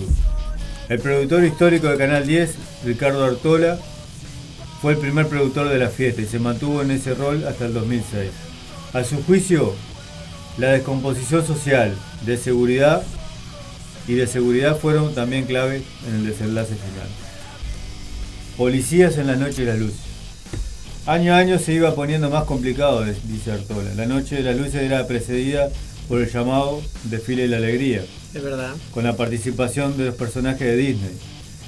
Me acuerdo que uno de los últimos años que yo estuve desfiló La Sirenita y atrás de la carroza venían tres o cuatro borrachos que le gritaban cualquier ordinariez. Y ahí me di cuenta que esto no daba para mucho más, recuerda Artola. La celebración se había pensado para el disfrute de la familia, pero la concurrencia fue creciendo tanto que asistían también oportunistas del delito o personas que acudían en otra sintonía y otros intereses. El alcohol y las drogas también hacían lo suyo. Yo me acuerdo haber ido con la gurisa y voló una, una botella cerca de nosotros, reventó y, Y eso ya lo último ya se había puesto Era cualquier cosa. Se había puesto. hasta 200 policías custodiaban la celebración y nunca hubo que lamentar incidentes graves. Algunas peleas o heridos sí. En el barrio había resistencia. En el 2006 se creó un grupo de vecinos autodefinidos, Movimiento Pro Eliminación de las Noches de las Luces, que contó con más de 700 integrantes. Este movimiento alegaba un aumento de robos, corrida, botellas, botellas rotas, como decía don Julio, mugre por doquier, violencia y asaltos a comercio. Durante el desarrollo de la celebración, durante el desarrollo de la celebración, todo fue ocultado por los medios de prensa o minimizado por ser un evento de un canal, de un canal de televisión. Yo vi cómo saqueaban un. Eh, y se llevaron un puesto de verdura una vez que fuimos con el gato chelo. Y fruta y verdura se llevaron todo y el tipo quedó mirando, sí. El, el, el- este, el desfile de alegría, había una carroza que desfilaba de Coco Chahue, me acuerdo. Sí, uno de los últimos. Al Coco Chahue lo bañaron con sidra, me acuerdo. Y no sé si era sidra. no sé. Y a, y a Paola. Bianco la manosear y todo. O sea, Sí, ya, sí. ya se estaba poniendo picado el ambiente. Al pato Donald le tocaba en el pico. Rienzi descarta un incremento de hechos delictivos. ¿viste? Contrario al productor Artola, Rienzi dice que los hechos delictivos asociados a la fiesta. Era, la fiesta, además, aclara Rienzi, era custodiada por presencia de, de- extra de policía en la modalidad de 222, de particular. Había un robo ese día en la otra punta de Montevideo, por ejemplo en Manga, y se culpaba de la noche de las luces. Entonces, Lo que que los dos productores tenían visiones La- encontradas. La mayoría de la policía estaba localizada ahí. Y claro, el resto. ¿Y el robaba. resto de Montevideo? Bueno. Los que vivían en la Rambla no se quejaban. Sobre todo los que vivían en un edificio. Para ellos era un espectáculo. No. Al contrario, recibían invitados, como dice Javi, algunos le cobraban. Y bueno, desde los balcones miraban en primera fila el desfile y los fuegos artificiales. Pero en las calles aledañas sí había molestia, porque se congestionaban la gente, impresionante lo que era la gente, se metían en los jardines de la casa para ver las luces y bueno, y, y veían algunas otras luces también. Habían roturas de, de- de ventanales y generaban abundante basura. Así que bueno, ese fue el deterioro que hablábamos de la inseguridad y de... Bueno, pasa que también... Pe- pelea de. Ah, pelea de... Le cortaban los caños de agua. No, cualquier... Eso éramos nosotros. bueno, eh, lo que hablaba Javi, y desfile de personajes de Disney a autos clásicos. Sí. Así surgió, surgió el primer desfile, que no fue de Disney el primer desfile, ¿viste Dani? No fue de Disney. Sino de autos clásicos y del piloto Gonzalo Gonchi Rodríguez, en el auto Fórmula 3000 con el que estaba haciendo historia en Europa.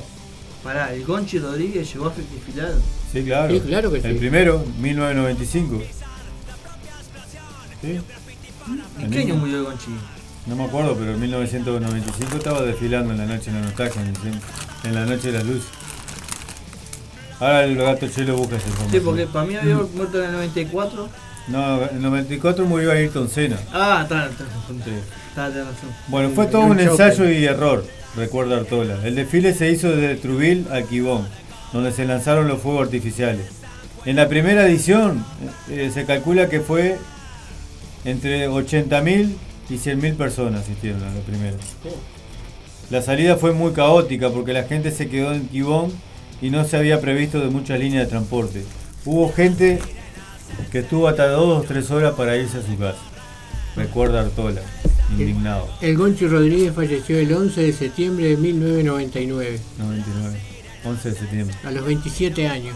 En, Chocó, el- en la, en la pista de Inmolá, era Inmolá. en la que murió Ayrton Senna también, ¿no fue? chocó a 260 kilómetros por hora mientras competía en la clasificación. Exactamente.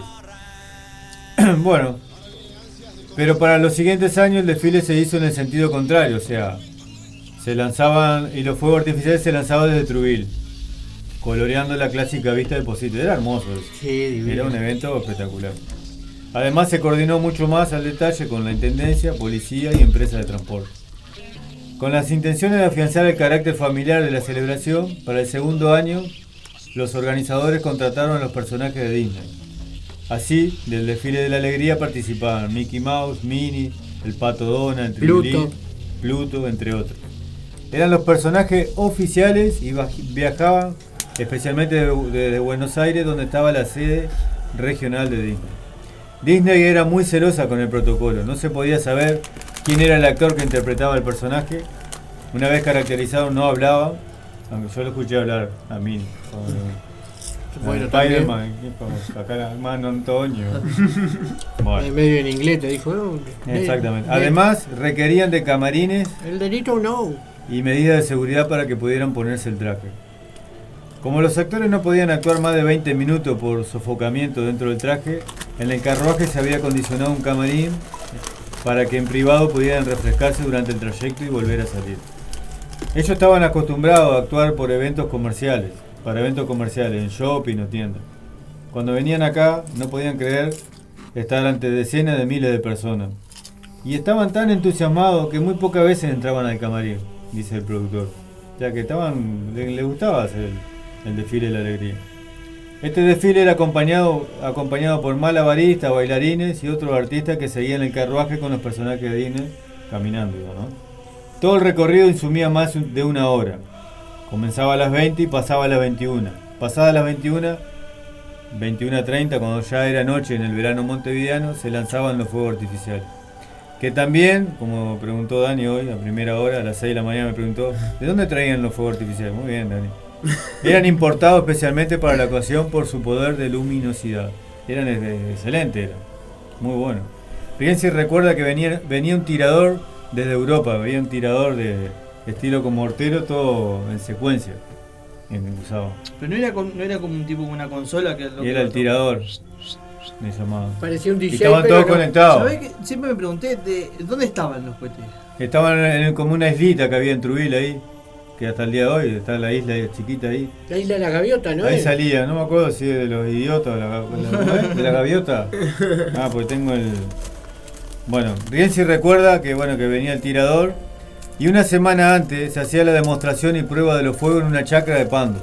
Iban, se tomaban unos carbohidratos, un- unos papás, un asadito y tiraban un par de tiritos. Ahí está.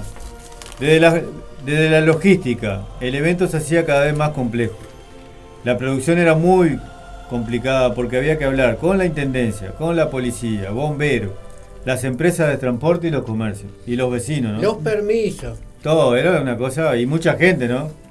Eh, la Noche de las Luces y su desfile de la alegría fueron cambiando también por razones de presupuesto. En los últimos años no participaron los personajes de Disney. La última edición, que era la que hablaba Dani, fue el 13 de diciembre del 2008, de Javi, perdón. Contó con un desfile de personajes de los Reyes Magos y un show de loco de voz. Entonces liderado por Coco Chahue y Paola Bianco. Esa fue la última edición, Dani. Que esa fue la que vos dijiste. Javi. Me saco una foto con Paula Bianco yo. Sí, fuiste el que. Seguro, porque esa no La noche de las luces- desfilar más. Pues yo la agarré cuando empezaba, que estaba todo bien. Y después hicimos como todo el recorrido con ellos. Y ahí se fue Ah, empeorando. Se, fue. Iba cambiando la gente también a medida que iba pasando el recorrido. Yo igual nunca reconozco, no sé dónde es Quibón, o sea, para mí la Rambla es como toda una, no, sé nunca dónde estoy ubicado. ¿Y El vos Quibón- dónde está la estación de El servicio? Quibón, te pudiste ubicar donde está la Radio Océano. Allá, en donde empieza la, la- la Rambla, digamos. Bueno, ahí no es. la noche de las Es luces. Exactamente. La noche de las luces no se transmitía en vivo. Terminaba en un clip que se emitía en la tanda de que era una fiesta presencial. Una lástima que no haya vuelto. Era una fiesta verdaderamente popular, asegura el productor Rienzi. Te voy a decir un comentario. Claro, Canal 10 era el único medio que lo podía filmar. Ah, está. Yo me acuerdo que después de unos días hu- hu- hubo una edición que a lo- a lo do- a lo- al otro día salió una foto en el Diario de la República hicieron. Estaba, había un kiosco y había como 15 personas arriba de un kiosco ahí sobre la rambla. Ese Sí. kiosco que estaban todos disfrazados de Coca-Cola. Sí, Y ese gente, subíamos nosotros, capaz que estábamos nosotros. gente saltando, acá pongan ustedes. Gente saltando que después ese kiosco lo abrieron y lo saquearon, no le dejaron Ah, nada. entonces no No, no, nosotros, no porque había Coca-Cola y No, nosotros la- la- los alfajores los compramos.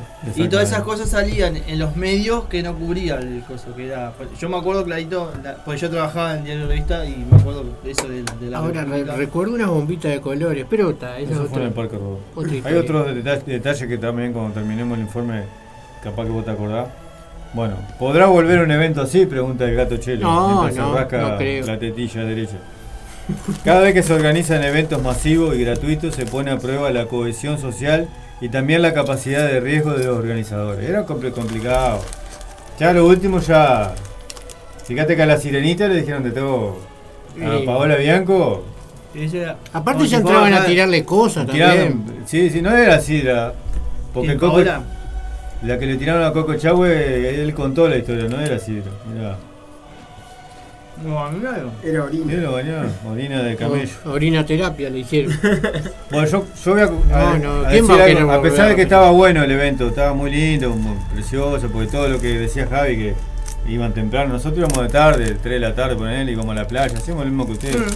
Bueno, había un, un detalle que siempre lo hablamos con el gato Chelo, que perdía mm, un poco de encanto la noche de las luces a la hora de tirar los fuegos artificiales, dado que dejaban la música, que era Muy el himno de la alegría, que lo estamos escuchando. O no, lo Sí, estamos escuchando sigue- porque. sigue sonando, sigue sonando. Bueno, cobrá si no. bueno. Retirate. Pero eran con unos parlantes gigantes que tenían y claro, vos como que perdía un poco de lo que era el sonido. La primera luz, de, mm, la primera vez que vi un evento de noche de, de fuegos artificiales, Apagaron déjeme terminar eh, la explicación, por favor. el sonido. No, no era organizado por Canal 10 ni Coca-Cola. Era un evento que se hizo en el Parque Rodó, que fuimos en el año 91, Eh. que lo vimos desde la playa, Ramírez, que no tenía música. Entonces al no tener música vos disfrutabas también del sonido, ¿no? Y aparte de las luces. Yo no me acuerdo. Y era impresionante cómo temblaba la arena de la playa, que incluso levantaba a los, a los maraños que había en la playa Ramírez, ¿viste? que salían un metro para arriba. Los maraños de la vibración de la, de la noche, oh, perdón, de, la noche de, de los fuegos artificiales, ¿verdad? Claro que sí. Creo que para mí fue la mejor esa. Sí, Obviamente sí, que sí, yo disfrutábamos un montón porque vos te tirabas en el pasto así, mirabas para arriba y era. Parecía que Ah, se te venía arriba los fuegos Yo artificiales. hubo una edición, me acuerdo que nos metimos, yo no sé nadar, pero borracho como estábamos, nos metimos hasta, hasta que me dio el agua hasta acá para mirar de lo más Ah, abajo en el que agua, sí. agua. Y te caía, te caía en la cara como la ceniza de los, los cosas. Sí, claro, sí. Y estaba ahí nomás. Eso eran los maraños que decía Ruquito que saltaban. Ah, Exactamente. pa- mira, yo estaba confiado que era pólvora. No, no era pólvora. No, no era pólvora. No era polvo. Bueno, así que vamos culminando. Eh, hubo lindo evento, ¿no? Muy lindo evento, la Pero verdad. como que todo evento muy lindo recuerdo con ese tiene evento. m- buenísimas ediciones y después ya se empieza a echar, como, la, como el Pixel Rock. Exactamente. Eh, tuvo buena la experiencia, pero me parece que después se generó. Porque ya la gente agarraba la- la- las casas de los vecinos. Sí, cualquier cosa. Vos no llegaste a disfrutar ninguna de esas, Dani, ¿no? No, no fui. Hubo una época que quise ir y no, al final no pude ir y No, yo no fui Sos tampoco. un rockero frustrado, Daniel. Si no fuiste a la noche del Rock. no. No, no yo fui, te digo de la noche de las luces. Ah, tampoco. Al Antel Fest, ahí en las piedras, sí. No, no porque debe de- no me gustan los eventos muy, muy grandes. Multitudinarios. No me gustan. No me gustan. Al único que fui fue el del bicentenario y no, no me gustó. Era como que demasiada gente, no. Si ven que alguien está casi medio muerto, te lo te pisan igual, así que. Está bravo. Te pisan, te roban y, y Yo me alguna acuerdo cosa más. La noche me acuerdo de algunas, las primeras que iba, los mirábamos sentados en la arena y la gente, los gurises corriendo. Menos gente había también en la primera. Claro, después ya las últimas, sí, ya era el alcohol por todos lados, Eh, griterío. ya tenía menos espacio porque era como uno al lado del otro. Bueno, eso es verdad que Tenías terminaba, que ver dónde pisaba, todo. terminaba y esa callecita donde iba hacían el desfile y todo, llena de vidrio por todos No, todo, lados, todo. Eh, gente durmiendo, o sea, ya era desmadre ya. Para venir, yo me acuerdo que la, la última última edición Llegué como a las 5 de la mañana a mi casa, porque los ómnibus salían abarratados. En el 468 no veníamos, me acuerdo. Sí, 468. Y este. Y claro, no, no, no había como. Y si te subías, te tenías que subir. Venía así, de dos horas viaje, Sí, 468 te paseaba por todos lados. Una vuelta que en la oreja te daba. Nunca, nunca te llegaba a sentar. Nosotros lo que hacíamos, éramos varios y nos íbamos caminando todo por la Rambla hasta Río Branco y subíamos hasta la terminal y nos íbamos en un 4A, Caminamos como 230. Kung Fu, ¿eh? Caminamos, éramos. eh, Sí, no había sí. dinero, Marcelo, había que caminar. Hasta no es que, No, no, yo no era que nos no, gustaba caminar. Nosotros no, no conocemos, o sea, hasta ahora yo no, me pierdo en Montevideo. Si no voy con alguien que conoce, me. me- entonces ta, sabía dónde salía el ómnibus, donde. Claro, claro. Entonces más o menos hacía ese recorrido. Incluso un día cambiaron la parada y vos te quedaste hasta el otro día, hasta el mediodía. Si te avisaron, el loco de las tortas fritas te avisó. Pero Mirá que acá no paran más los ómnibus. No, Usted está hablando, yo un día me perdí el 18 de julio, me perdí, no sabía dónde estaba. No. Caminé, caminé, caminé. ¿Y dónde terminaste? En la plaza, en allá en. ¿La Plaza Independencia? Yo me perdí en el centro siendo chico, ¿no? de- porque. Estamos hablando de que era un niño. No, no, ya grande. No, ya Pues grande. fui a visitar a mi hermano al cuartel de bomberos. Ah, en Magallanes, entre En Colonia. Con- Colonia, Colonia. Llegar, llegué. Pero después eh, mi hermano se tuvo que quedar en el cuartel y me mandó y me dijo, agarrá por acá, acá. y- Estaba a dos cuadras la parada yo, ¿no? Fíjate todo el recorrido que hice, pues me ¿Te perdí. hasta la Plaza Independencia? Y caminaba, caminaba y veo que ya estaba medio, no había celulares, no tenía Medio de plata. noche, aparte. No tenía plata para los teléfonos públicos, nada. Y se me dio por caminar. Digo, tal, en algún momento la ciudad va a terminar.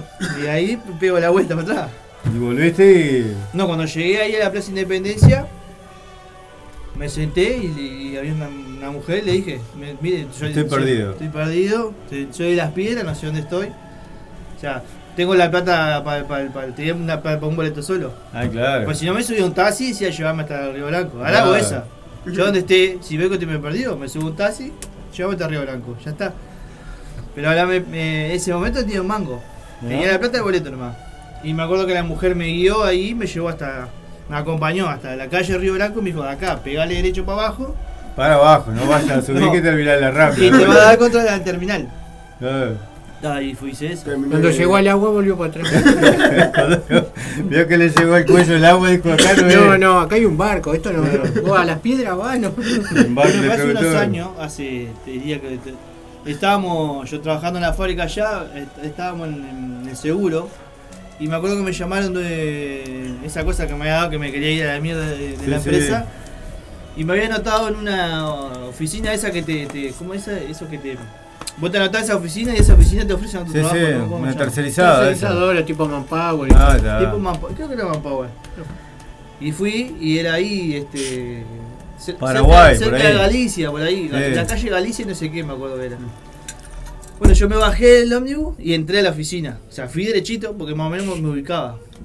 Me pasó lo mismo, cuando salí me, me se noté, no sabía dónde estaba. O sea, ¿Y dónde terminaste ahí? Di como, como vueltas a la manzana y no me acordaba por dónde había llegado. Y claro, y la calle que yo me bajé del ómnibus iba para el otro lado. Yo tenía que ir para el Ah, otro. Claro. Digo, ¿cómo hago acá? No, y caminé, caminé, caminé hasta que en una me, me- encontré una calle parecida a lo que más o menos me acordaba. Y ahí caminé, que era Cerro Largo. Cerro Y ahí caminé Cerro Largo contra Manata que fui allá hasta Río Blanco. ¿Qué lo tiró, eh? De eso No, estamos hablando. sí, Estamos hablando hace. Unos fue en años. 2014, 2015 fue que, fue que nos fuimos al seguro. Sí, sí, nueve años. Me Está pierdo, yo no me, me pierdo en Montevideo. Siempre tengo que ir con alguien. Acá si no vengo con ustedes, no. Y ahora te- estamos, vinimos contigo. ¿Vos te que acordás la, la acá. primera vez que venimos acá? ¿Te acordás que yo me, me- nos perdimos? Nos que, perdimos No, para no no. Sí, agarramos una indicación mal, tuvimos ahí entre los cuatro y dimos. Salíamos siempre del mismo lugar, ¿verdad? Montevideo es. No sé, no me gusta, no me gusta. No.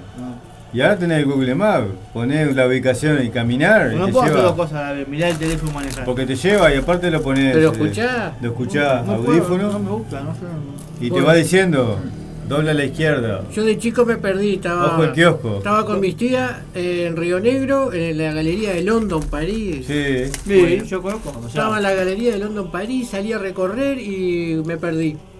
Tendría 10, 11 años. ¿Y a quién carajo se, le- le- se me ocurre preguntarle? Viste, Un llegué a la. Plaza Independencia y entré, no sé, agarré. Yo, la cabecita mía era: un policía, le tengo que preguntar. Y voy y le pregunto al loco, al blandengue. Disculpe, señor, estoy perdido, qué, no sé cuánto. Nada.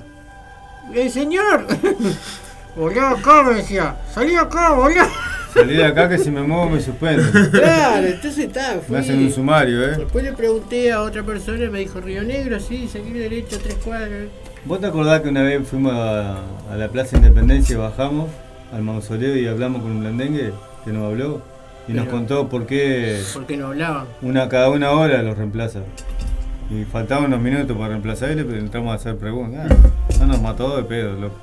Y se ve que le caímos bien, ve que le pusimos y nos contó por qué no podían hablar, porque realmente lo suspendían. Es verdad. Claro, sí, yo- por reglamento. Eh, Yo trabajé ¿Y por con alguien que se había jubilado de Blandengue. una- me pasó una vez perderme en las piedras, ¿Eh? pero no. En la Plaza de la Piedra. No, yo era chico, mirá, me, Ah, bueno. me vino esto a la memoria. ¿Viste la galería Tabaré? Sí. Vos entrás por un lado. Y entrás- salí por Pilar Cabrera, y salí por Pilar por Cabrera. Avenida Bueno. Yo había ido, que, me parece que con la madre de un amigo, que yo le había acompañado a hacer un mandado. Y ellos entraron a un, a un local, no me acuerdo de qué de era, largo. y yo como que giré y seguí ¿Te de largo perdiste? y salí. Diste a- una vuelta sobre tu propio ex y te y salí a. Pilar de Cabrera, claro, y cuando salí, no estaba en la calle que yo había No, era, era Me- otro me- mundo. Me estaba poniendo nervioso. La dimensión desconocida que te Y nunca se me pasó por la cabeza caminar para atrás. Volver por la misma entrada que Volver- claro, porque vos salías a Pilar Cabrera te chocaba, no sé, no sé qué ahora hay, ahora hay una panadería, una cosa así. Carnicería, un Pero antes no había tantas cosas, me parece. Hay una parada de taxi ahí, inclusive. Y no, me empecé a poner nervioso, me empecé a poner nervioso, no sé dónde estaba. Pero nu- nunca se me pasó por la cabeza Volver para atrás. girar y caminar para atrás. Entonces no. caminé hasta la esquina y de la esquina y pregunté dónde era la galería de Tabaré, que me miraban como diciendo, sos, Ah, sos no. mongólico. Y una, y una mujer me, me indicó, entrar por acá. Entonces entré por una avenida Artigas de vuelta. Y después hice, hice, porque ellos habían entrado a un local y yo no lo había visto. Entonces entraba y salía, entraba y salía, pero ahí hasta que los encontré. En una de esas vueltas me encontraron. Y ahí aprendiste donde Ahí encontrar y está. salir.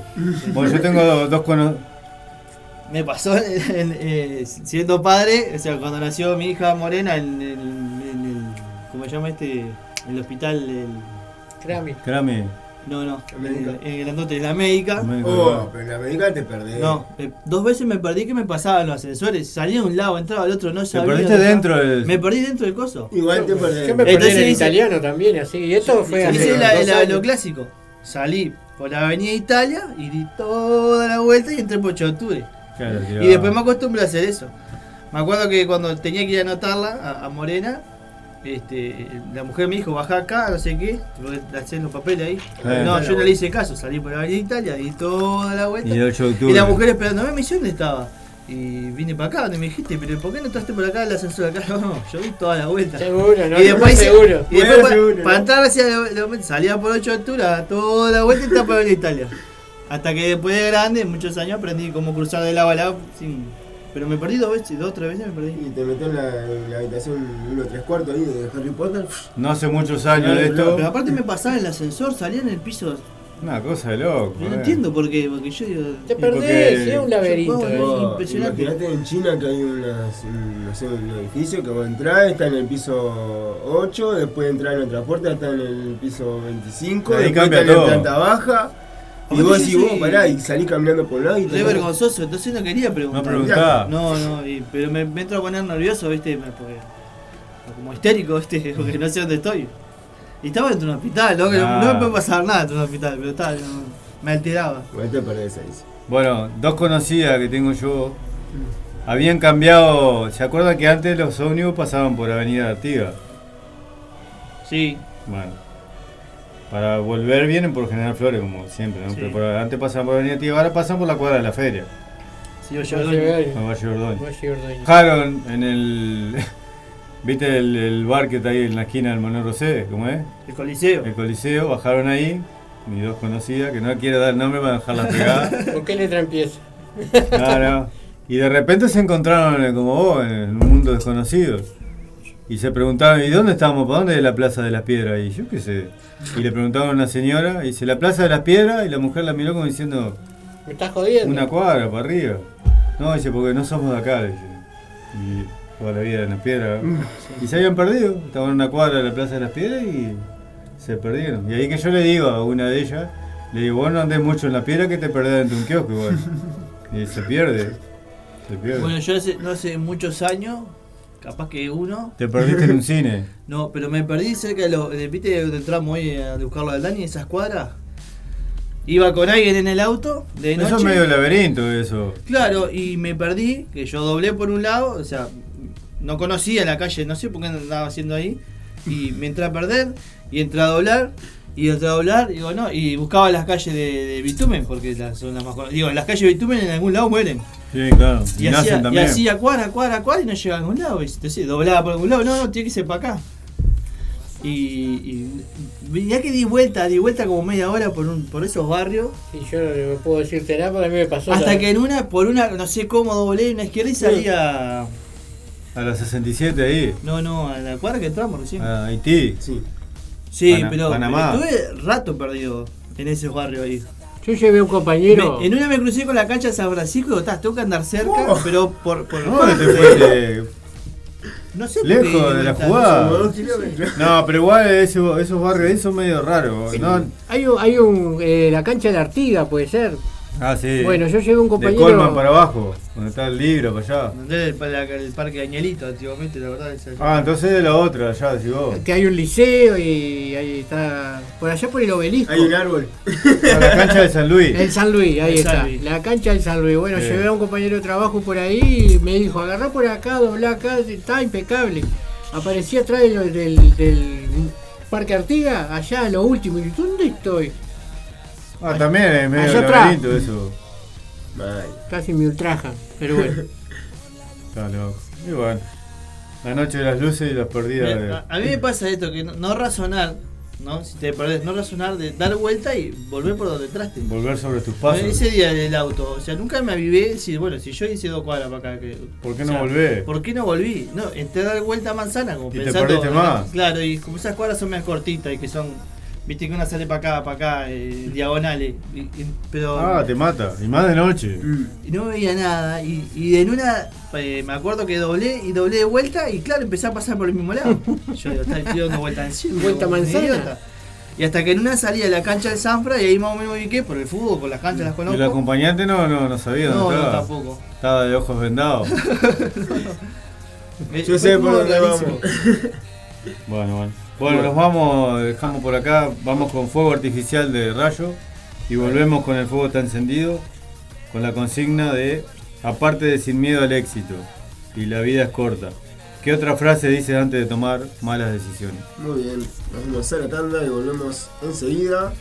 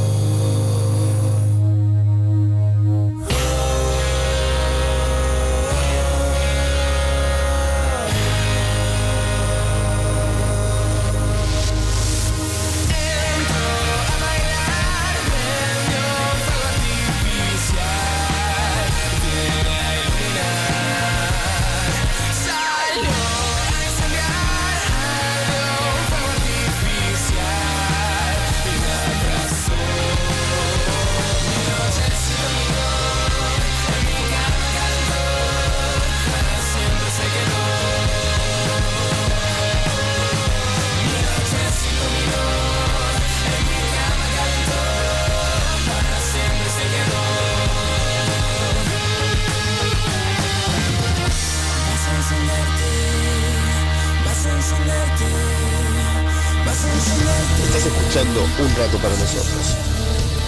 No te vayas, ya volvemos.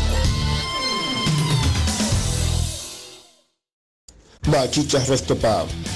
En la ciudad de La Paz. Valle Ordóñez, esquina Libertad. Buena música, pantalla gigante, bebidas, pisetas, hamburguesas, bandas en vivo. Vení a disfrutar en Bachichas Resto. Molola Creaciones, creación de confecciones artesanales.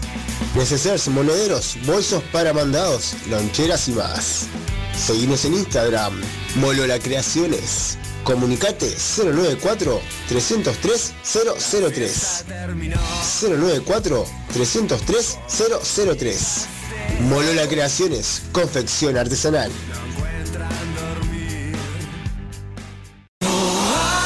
Ay, no, cierre. No te preocupes. Comunicate con Selva Cafecita Creaciones. Creación de deportivos, arreglos de prendas, soleras, moños escolares, moños de pelo, coleros, palazos, cambio de cierres y más. En Selva Cafecita hacemos todo tipo de arreglos. Comunicate 091-645-018. Sonia Cafecita Creaciones. La mejor opción para arreglar tus prendas.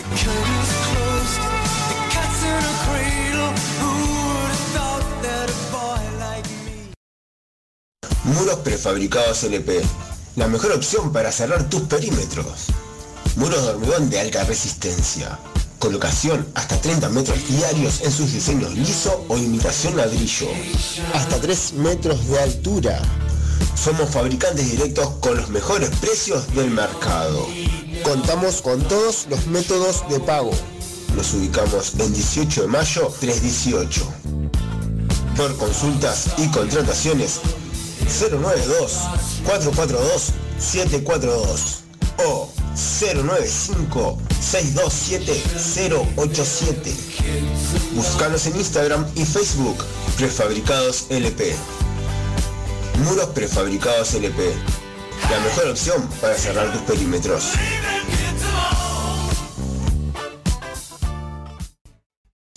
Todos los viernes, desde las 21 horas hasta las 23, un rato para nosotros.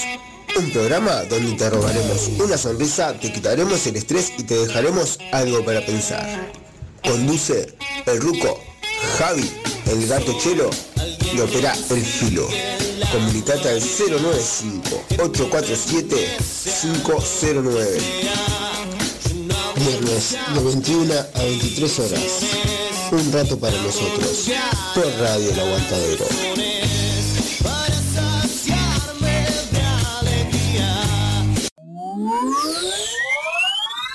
Ya estamos de vuelta en un rato para nosotros.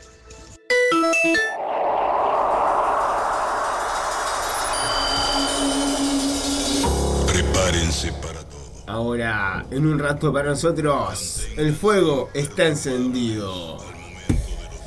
Y empezamos con la consigna de aparte del signo del éxito y la vida es corta. ¿Qué otra frase dices antes de tomar malas decisiones? Fua, Tales como. ya sabemos de antemano que las malas decisiones están, son un hecho. Exacto. Vamos a tomar una mala decisión. ¿Qué decimos antes de, de hacer eso? Y bueno, la vida es una. Yo anoté varias. Merezco ser feliz. Pará, ese es un rollo papel higiénico de 90 metros. eh, 95. Prefiero pedir perdón que pedir permiso. Los otros 5 metros no preguntes qué hice. Solo se vive una vez, esa es. Es un clásico. Solo estoy siendo honesto conmigo mismo. No me importa lo que piensan los demás. Mejor arrepentirse que quedarse con la duda, aunque luego ves que no, que era mejor la duda. No siempre, no Mejor siempre. pedir perdón que pedir permiso, ya lo dijimos, ¿no? Yo, yo tenía un conocido que decía, prefiero pasar por atrevido y... Y no por. No sé, era para como para tirarse al agua, para, para encararse Ah. a una piba o algo. Decía, prefiero pasar por atrevido y no como un pelotudo. Yo decía esa, en esa decía, eh, no lo tengo asegurado. No lo tengo Exacto. seguro. La única forma de aprender, ¿cuál es? Equivocarse. Equivocarse. Que me quiten lo bailado. Si no lo intentas, seguro que no lo consigues. Bueno, vamos a ver qué pasa. Eh, ¿Cuál más? Plata y miedo nunca tuve. Tanto y miedo en la vida nunca tuve. Con 60 años no lo haré. ¿Quién dijo miedo? Para quedarme con las ganas lo intento. Si dormir no me quita el sueño, a soñar despierto. Esa está buena. Ah, Si dormir no me quita el sueño, a soñar despierto. Acá tenemos. ¿Qué le hace una mancha más al tigre? Ah, Eh, y si se fue el balde, que se vaya también la cadena. ah, también. Esa está buena. Porque yo lo valgo, para eso trabajo. Eso es cuando uno gasta de más. Ahí está. Mi plata no vale. Esa es la de los boliches acá. De algo- Mi plata no vale acá. no vale acá, el que no no te quiere vender más. Cobrás el aguinaldo y decís, "Eh, dame cuatro de esos, ni preguntar el precio. De algo hay que morir. Si estamos en el baile, Hay que bailar. Hay que bailar. hay que bailar. Yo me lo merezco. ¿Qué le hace una raya más al tigre? Que sea lo que Dios quiera. Que el universo. Esa es buena, porque sabés que la, va a cagar. Sí, sí, sí. Que el universo decida. Viste, le deja todo en manos del universo. Sí, y sí. que Y se haga cualquier cosa fue el universo la culpa. Exactamente. Yo me mando después veo. ¿Qué anécdota Sí, vamos a contar después si no lo intentamos?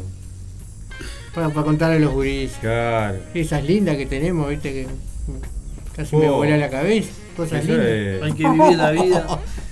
El que tenga miedo a morir, Que no nazca. que no nazca. Aguante Patricio Rey. Una y no vamos más. ¿Quién dijo miedo viendo hospitales? El el, el no ya lo tenés, ¿viste? Como Eh, dice sí, Javi. sí, no, no está asegurado. Tenemos una que dice, si la dudas, la cagas. Si la duda la cagás. Ya lo intentaste, ahora ve por la humillación. Muy buena, esta frase está buena. No, está buena, sí. Bueno, nos mandaron a. Creo que cada una eh, Total, ya quedé pegado. respeta una situación distinta, ¿no? Sí, sin, du- sin duda que sí. Sin duda que sí. Sí, sí, estaría bueno saber. Mi plata no vale como cuando te compraron el LCD de 55 pulgadas y lo tenés que mirar de la vereda porque eres un libre de uno por uno, ¿viste? ¿No? Eso es verdad. se pasa lindo. Se pasa, ¿quién dijo? Eh, me mandaron esa frase Rodrigo Barbosa. Muy bien. ¿Tenía alguno más para leer de Magda? Creo que habían mandado uno que Sí, está ya. muy interesante. Ya lo busco, lo acá. Dice, la vida es un ratito, así que hay que aprovecharla al máximo. Todo sirve de experiencia, así que si sale mal, se aprende y se sigue. Magda. Exactamente. Hay otra de Estela que te mandé también. Mm, Ah, Estela Carballo. Este de Carballo. Sí, fue una en inglés. Sí, que abajo tiene Ahí la. va, la traducción dice solo se vive una vez. Y hay otra que dice Jerónimo. Jerónimo. Cuando dice acá voy. Acá voy. Vamos por otra. Como dijo el, el actor este viejo, dice la puta que vale la pena vivir. Exacto. Exactamente. Caballo salvaje. Caballo salvaje. Y lo atropelló un caballo, ¿no? No, fue peor. Después de viejo. Víctor Alterio, ¿no? Héctor Elterio. Héctor. Víctor era el otro. El. Violeta dice, el que tenga miedo a morir que no nazca. El nivel de plata nunca tuve. Bueno, Violeta, después arreglamos lo- los juguetes que negociamos. Que los vendió. Pero- Seguro. y ella está para el negocio, No, va sí, el, sí. el Navidad, ¿no? Bueno, para que este, este no lo dijeron, a ver. Si te gusta el durazno, Aguantate la pelusa. Esa bueno. Sheila. Ese es verdad, ese lo dijimos la otra vez también, Sí. que es verdad. con la mentira de los pelones. Exactamente. La fruta Ah, mentirosa La mejor esa. pelo, pelo, pe- pe- ¿cómo es? fruta. Muy bueno. Un durano lampiño es un pelón. Exactamente. Eh, serás pelado, serás lampiño, ¿eh? Pero no son de niño. Bueno, quedamos con la frase por ahí. ¿Hay Entre- otra? Entre la duda y la derrota, me quedo con la derrota, pero la- me saco la duda. Exactamente. Ya lo intentaste, ahora vamos por la humillación. Un tropezón las caídas. Exactamente. Dijo el Pirelli. Ay, Un saludo para Pirelli. Un saludo para Pirelli que la otra vez me lo crucé. Y ahora que se lo cruzaste va a putear. Sí, pasa nada. Vos nunca te tropezaste, sorete. No sabe lo que es la vida. Ahora, ahora tengo Dunlop. No, como la otra, Funza, no, Funza no hay más. Frunza creo que no. No. Bueno, gente, lo vamos a dejar por acá, ¿no? Nos vamos vamos hasta en hora y todo. Bueno, ¿Qué, qué, qué tenemos preparado para el último programa? ¿Qué El último programa vamos, vamos a hablar de, de lo. repasar un poco de lo que hemos hablado, porque hay un montón de temas que están. No hablar de los temas, sino repasar de lo, lo que fueron los diferentes temas. Y después hablar de lo, que, variado, de lo que se nos antoje, de lo que se nos ocurra. Sí, hay un montón de temas que están. que increíble la cantidad de, de temas que, que abarcamos, ¿no? Hablemos sin saber, es un bebé de pecho. ¿no? Sí, sí, nos falta Natalia Natalia ya estamos. Sí, el, primer, el, el viernes 29 va a ser el último programa del ciclo. Asado de por medio, ¿no? Un asado por medio que lo va a hacer Felipe, ¿no? Sí, ya lo estamos condicionando. lo estamos condicionando. La ensalada la va a hacer Gabriela. Pero, El pan lo va a ir a comprar Jeremías, ¿no? El vino lo vamos a pisar nosotros mismos. Ahí está, vos. Ahí. Con No, la- vino lo Con la toma el chalana. Sí, Juanete ahí. Algún, algún brindis vamos a hacer, algún Sí, beberaje. ver. Sí, menos vino, algo va a haber, sí. Pepsi seguro que va a Sí, haber, obvio, ¿no? obvio, Pepsi va a haber. Ahí está. Pepsi. Garpano, Pepsi. Tendremos que organizarnos cómo vamos a hacer las compras y todo eso, ¿no? Porque- Ah, ahí la semana lo organizamos Ah, hacemos claro. todo. Así Bueno. que bueno, estaremos el próximo viernes en el último programa del ciclo. Después tenemos pensado para enero cuatro programas grabados que vamos a elegir uno cada uno, afuera de la audiencia. Cuatro programas que ya hicimos. ¿no? Que ya hicimos, Claro. vamos a elegir uno cada uno, lo vamos a mandar porque son cuatro viernes. Y ya habíamos hablado que el último viernes nos vamos a juntar en algún lado, en, un- en algún antro, a jugar un pool, a, a tomar algo y ahí decidiremos si vamos a, qué vamos a hacer el año que viene, el 2024. 2024, ¿eh? Y si, si los 20, oyentes si 24. quieren, capaz que lo Les tiramos una encuesta en el Instagram. Ahí va. ¿Volvemos o no volvemos? seguimos o no seguimos. ¿Continuamos o no continuamos? ¿Cómo podemos volver? ¿Alguna sugerencia? Más allá de lo que, quieran los oyentes, hacer? que obviamente que se van a ser escuchados, eh, ponernos de acuerdo nosotros si queremos qué es lo que queremos hacer. Exacto. Por, por más que los oyentes quieren, si nosotros no nos ponemos de acuerdo, agua Después, y ajo. después de que nos vapuliemos y vayamos a tomar una. ah, está. Oh, Vamos a ver si Nos alcohol- nos alcoholizamos, nos desquitamos y después. Vamos a ver si encontramos Si quedamos vivos. 26 de enero, el último viernes de, de Sí. enero del 2024. Vamos a ver si podemos conseguir un para ir a jugar a un casino en vez de pool. El casino está bueno. Juegos, juegos largos si los hay, ¿no? Uh, Pero qué lindo. pero qué para lindo. charlar está bueno un casino. Sí, sí, Sí, claro.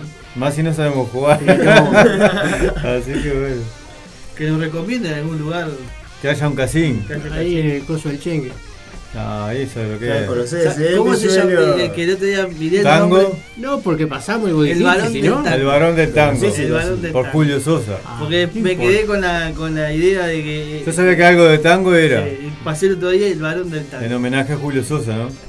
Sí, que, que- que había cumbia de fondo, nada que ver una Sí, cosa con la sí, otra. sí, pero- pero el bueno. nombre con el contexto. Era el varón del tango. En homenaje a Hay casino ahí. Ni idea. Yo no salgo. pasemos. Yo voy hasta el almacén nomás. Preguntamos. No, tenemos que ir a algún lado a ver casino. Tiene que haber. Ahí está. Bueno, gente, nos vamos a encontrar el próximo viernes, en lo que es un rato para nosotros. El programa número 30 vamos a hacer. Exactamente. El último Y- del ciclo. El último del ciclo. Y bueno, muchas gracias por estar del otro lado, por los mensajes, por también por, por escucharnos en Spotify, que Sí. el sábado, viste que nos fuimos, el viernes nos fuimos rápido para la fiesta. y A disfrutar entre A los tres compañeros. días lo subimos. Y Dani se olvidó de subir o no, no tuvo tiempo y me Se mandaba durmió, se durmió. Bien, el- el- Se durmió en el auto. El señor de la noche se nos durmió El temprano. señor de la noche. Nosotros cuando Ruco amanecimos y Dani durmió. Exactamente. No yo pago el señor yo de me la voy, dice ahora, que sé dónde va. A mí no me- cuadra encima quedó. A mí duro me como dejaron en la cuadra de casa al lado de unos travestis, agradezco eso, la verdad. Linda charla. te pasaron bien. ¿no? Sí, Vos me- pasaste bien ese día también. Sí, sí, me, me, me dijeron hoy, bueno, estaba varias cosas. Me, ¿Te dijeron- bloquearon? me levantaron la autoestima por lo menos. Bien, eso es bueno, eso es bueno. Se te empañaron los lentes. No, No, no porque viste que había como un rocío raro, ¿no? seguro, el Rocío. Rocío se llamaba el más Rocío- grande, grandote. Rocío era el más alto. Rocío y. Y Anselmo, dejá. El Anselmo 5 me- rentista era hacerlo, ¿eh? Bueno, yo me quiero retirar con una frase. Recuerden que el único lugar donde el éxito viene antes que el trabajo es en el diccionario. Eh, Vidal Sison. Muy bien. El Que éxito antes que el trabajo fin de semana. viene antes. ¿Qué? El diccionario, el único lugar. El único lugar donde el éxito viene antes que el trabajo es en el diccionario. Muy bien. Vamos a hacer eh, feliz Navidad para toda la. la- Ah, la- Ah, para el que cree en eso y va a festejar. Feliz Navidad. Feliz cumpleaños para no, Jesus. no, Ah, no feliz cumpleaños no para abuela. Sucede. No se trata de creer o no creer. Porque la cree. Navidad, la Navidad está establecida, o sea, es una fecha. No, el pero judío, para el judío no existe la Navidad. No, es verdad. O sea, pero yo digo el, fe- el festejo, no, no lo, la explicación este, técnica. O sea, el 24 es el 24, no Sí, importa sí. no con es el qué. 24, el 25. Bueno, tal, pero El el 24 es 25 Nochebuena. 24 de noche. La Nochebuena. Claro. O sea, crean lo que El crean. 25 de la noche con que se. Ahora, ahora van a empezar No, los la memes. gente de- cree que viene Papá Noel y no la Navidad. La Navidad el Está, pero nacimiento de pero Cristo. el- la reunión o, la, o una noche distinta al resto del año. Sí, es- para mí es una noche que a la medianoche tiran fuego artificial. y- Pero tiene algo distinto al, al No, resto sin del año. duda, sí. O algún cumpleaños de Nacional o de Peñarol, es casi lo mismo. Cuando tiran fuego artificiales Exacto. en un festejo. Para mí, por ejemplo, no ha cambiado Está, pero es un grupo determinado que se festeja. Yo digo que, que es masivo esto. de- de- porque todos, todos, eh, o sea, Yo no tiro bombas. Yo No, tampoco. a mí no me hace gusta. años que no tiro nada. Hace años, antes, yo más antes salíamos a vender lata para hacer plata es- para El él. hecho que todo el mundo se junta. O sea, no, no sé si a festejar. Sí, a yo, pasar yo descreo un poco esto de que hay que reventarse No, noche, está loco, De comer no. hasta reventar, de- Ah, de, tomar no, hasta no. reventar. Sobre todo comer cosas que son de invierno. Ese tipo de festejo ya no me gusta. Esa etapa nada. ya la pasamos, creo, todos. Claro. Es una. Llega la fiesta, reventarse el hígado. Pero sí tiene algo Yo sí de, tengo- de distinto, ¿no? De distinto, pero para mí eh, tiene otra. No sé, otro encanto fin de año para mí que Navidad. Fin de año, como que sabes que, más allá que un cambio de almanaque, eh, un comienzo de un nuevo año, uno Es tiene. un ciclo, cerrar un idea, ciclo, cerrar un ciclo. Muere un- es un, festejamos un nacimiento el 25 y la muerte o el final de un año el 31. Sí, sí, el tema es que eh, no es un año más, sino es un año menos. También está por eso. Y un año Nuevo. nuevo y de, Tapas de nuevas, cosas oportunidades. nuevas, planes nuevos. Sí. Hay que hacer el resumen del año antes del Claro, 31. viste, viste, generalmente uno hace como. Un balance. Hace un balance, de lo que fue. Sí, y- yo lo hago los 27 de diciembre, los balances. Arriba de la casa me llevo una. No, te- no te rías porque cobrás. Yo iba a decir lo mismo, ¿cuál es el motivo de la risa? Yo en la maca paraguaya bajo el tiro en casa. y yo me subo arriba de la casa por lo general, una cervecita y hago un balance. ¿Y los 27 de diciembre. Los mosquitos al lado mío, Ah. tomando cerveza. Yo no hago el 29 de febrero. También haciendo su balance anual, a ver cómo le Claro. Eh, es más, es conversa con los mosquitos. Aparte los mosquitos son de todo el año ahora, ¿viste? ¿no? Claro. Pues todo el año. Invierno cada mosquito así. Y la maca paraguaya, algo de bebé. grande. ¿Eh? Y para verano sale el doble grande. Exactamente. Avión, ¿no? Impresionante. Bueno, ¿nos vamos despidiendo? Bueno, que nos manden despidiendo. mensaje de, de- de saludo para el último programa. Ahí va. Claro, Instagram. Todas esas cosas. No, no se pongan locos. No. Bueno, ya llegó el jefe, así que Esa nos vamos va. despidiendo. Feliz Bueno. fiesta para todos los amigos y oyentes de un rato para nosotros. Bueno. Exactamente. Muchas gracias, Zapa. Vamos arriba, gente. Muchas gracias. Saludos a Piquinita, a Atenea y a Claudia. Muy bien. Vamos Un abrazo ¿Y para vamos, todos. Y a mis hijas también, a Violeta, Jamín y a Ailén. Un saludo a mi familia, Majito Tiaguito. Y al vecino también, que ahora en la licencia le vamos a cortar el pino, así se deja de romper las pelotas. ¿Con qué nos vamos, Ruquito? Nos vamos con Qué Odio, November, odio al vecino, llama el tema. dice. November Rain de Guns N' Roses. ¿Cómo? November Rain, ¿no es? O November Rain. Así lo escribí yo en el pantalón. Don't Cry. Don't cry. Don't Cry. Don't cry, de verdad. Qué Y te fuiste al examen en inglés. Ay. Hasta el bueno. próximo viernes. Nos vemos nos escuchamos. Chao, chao. Bye bye. Rompí un pantalón nuevo y le puse Don't cry.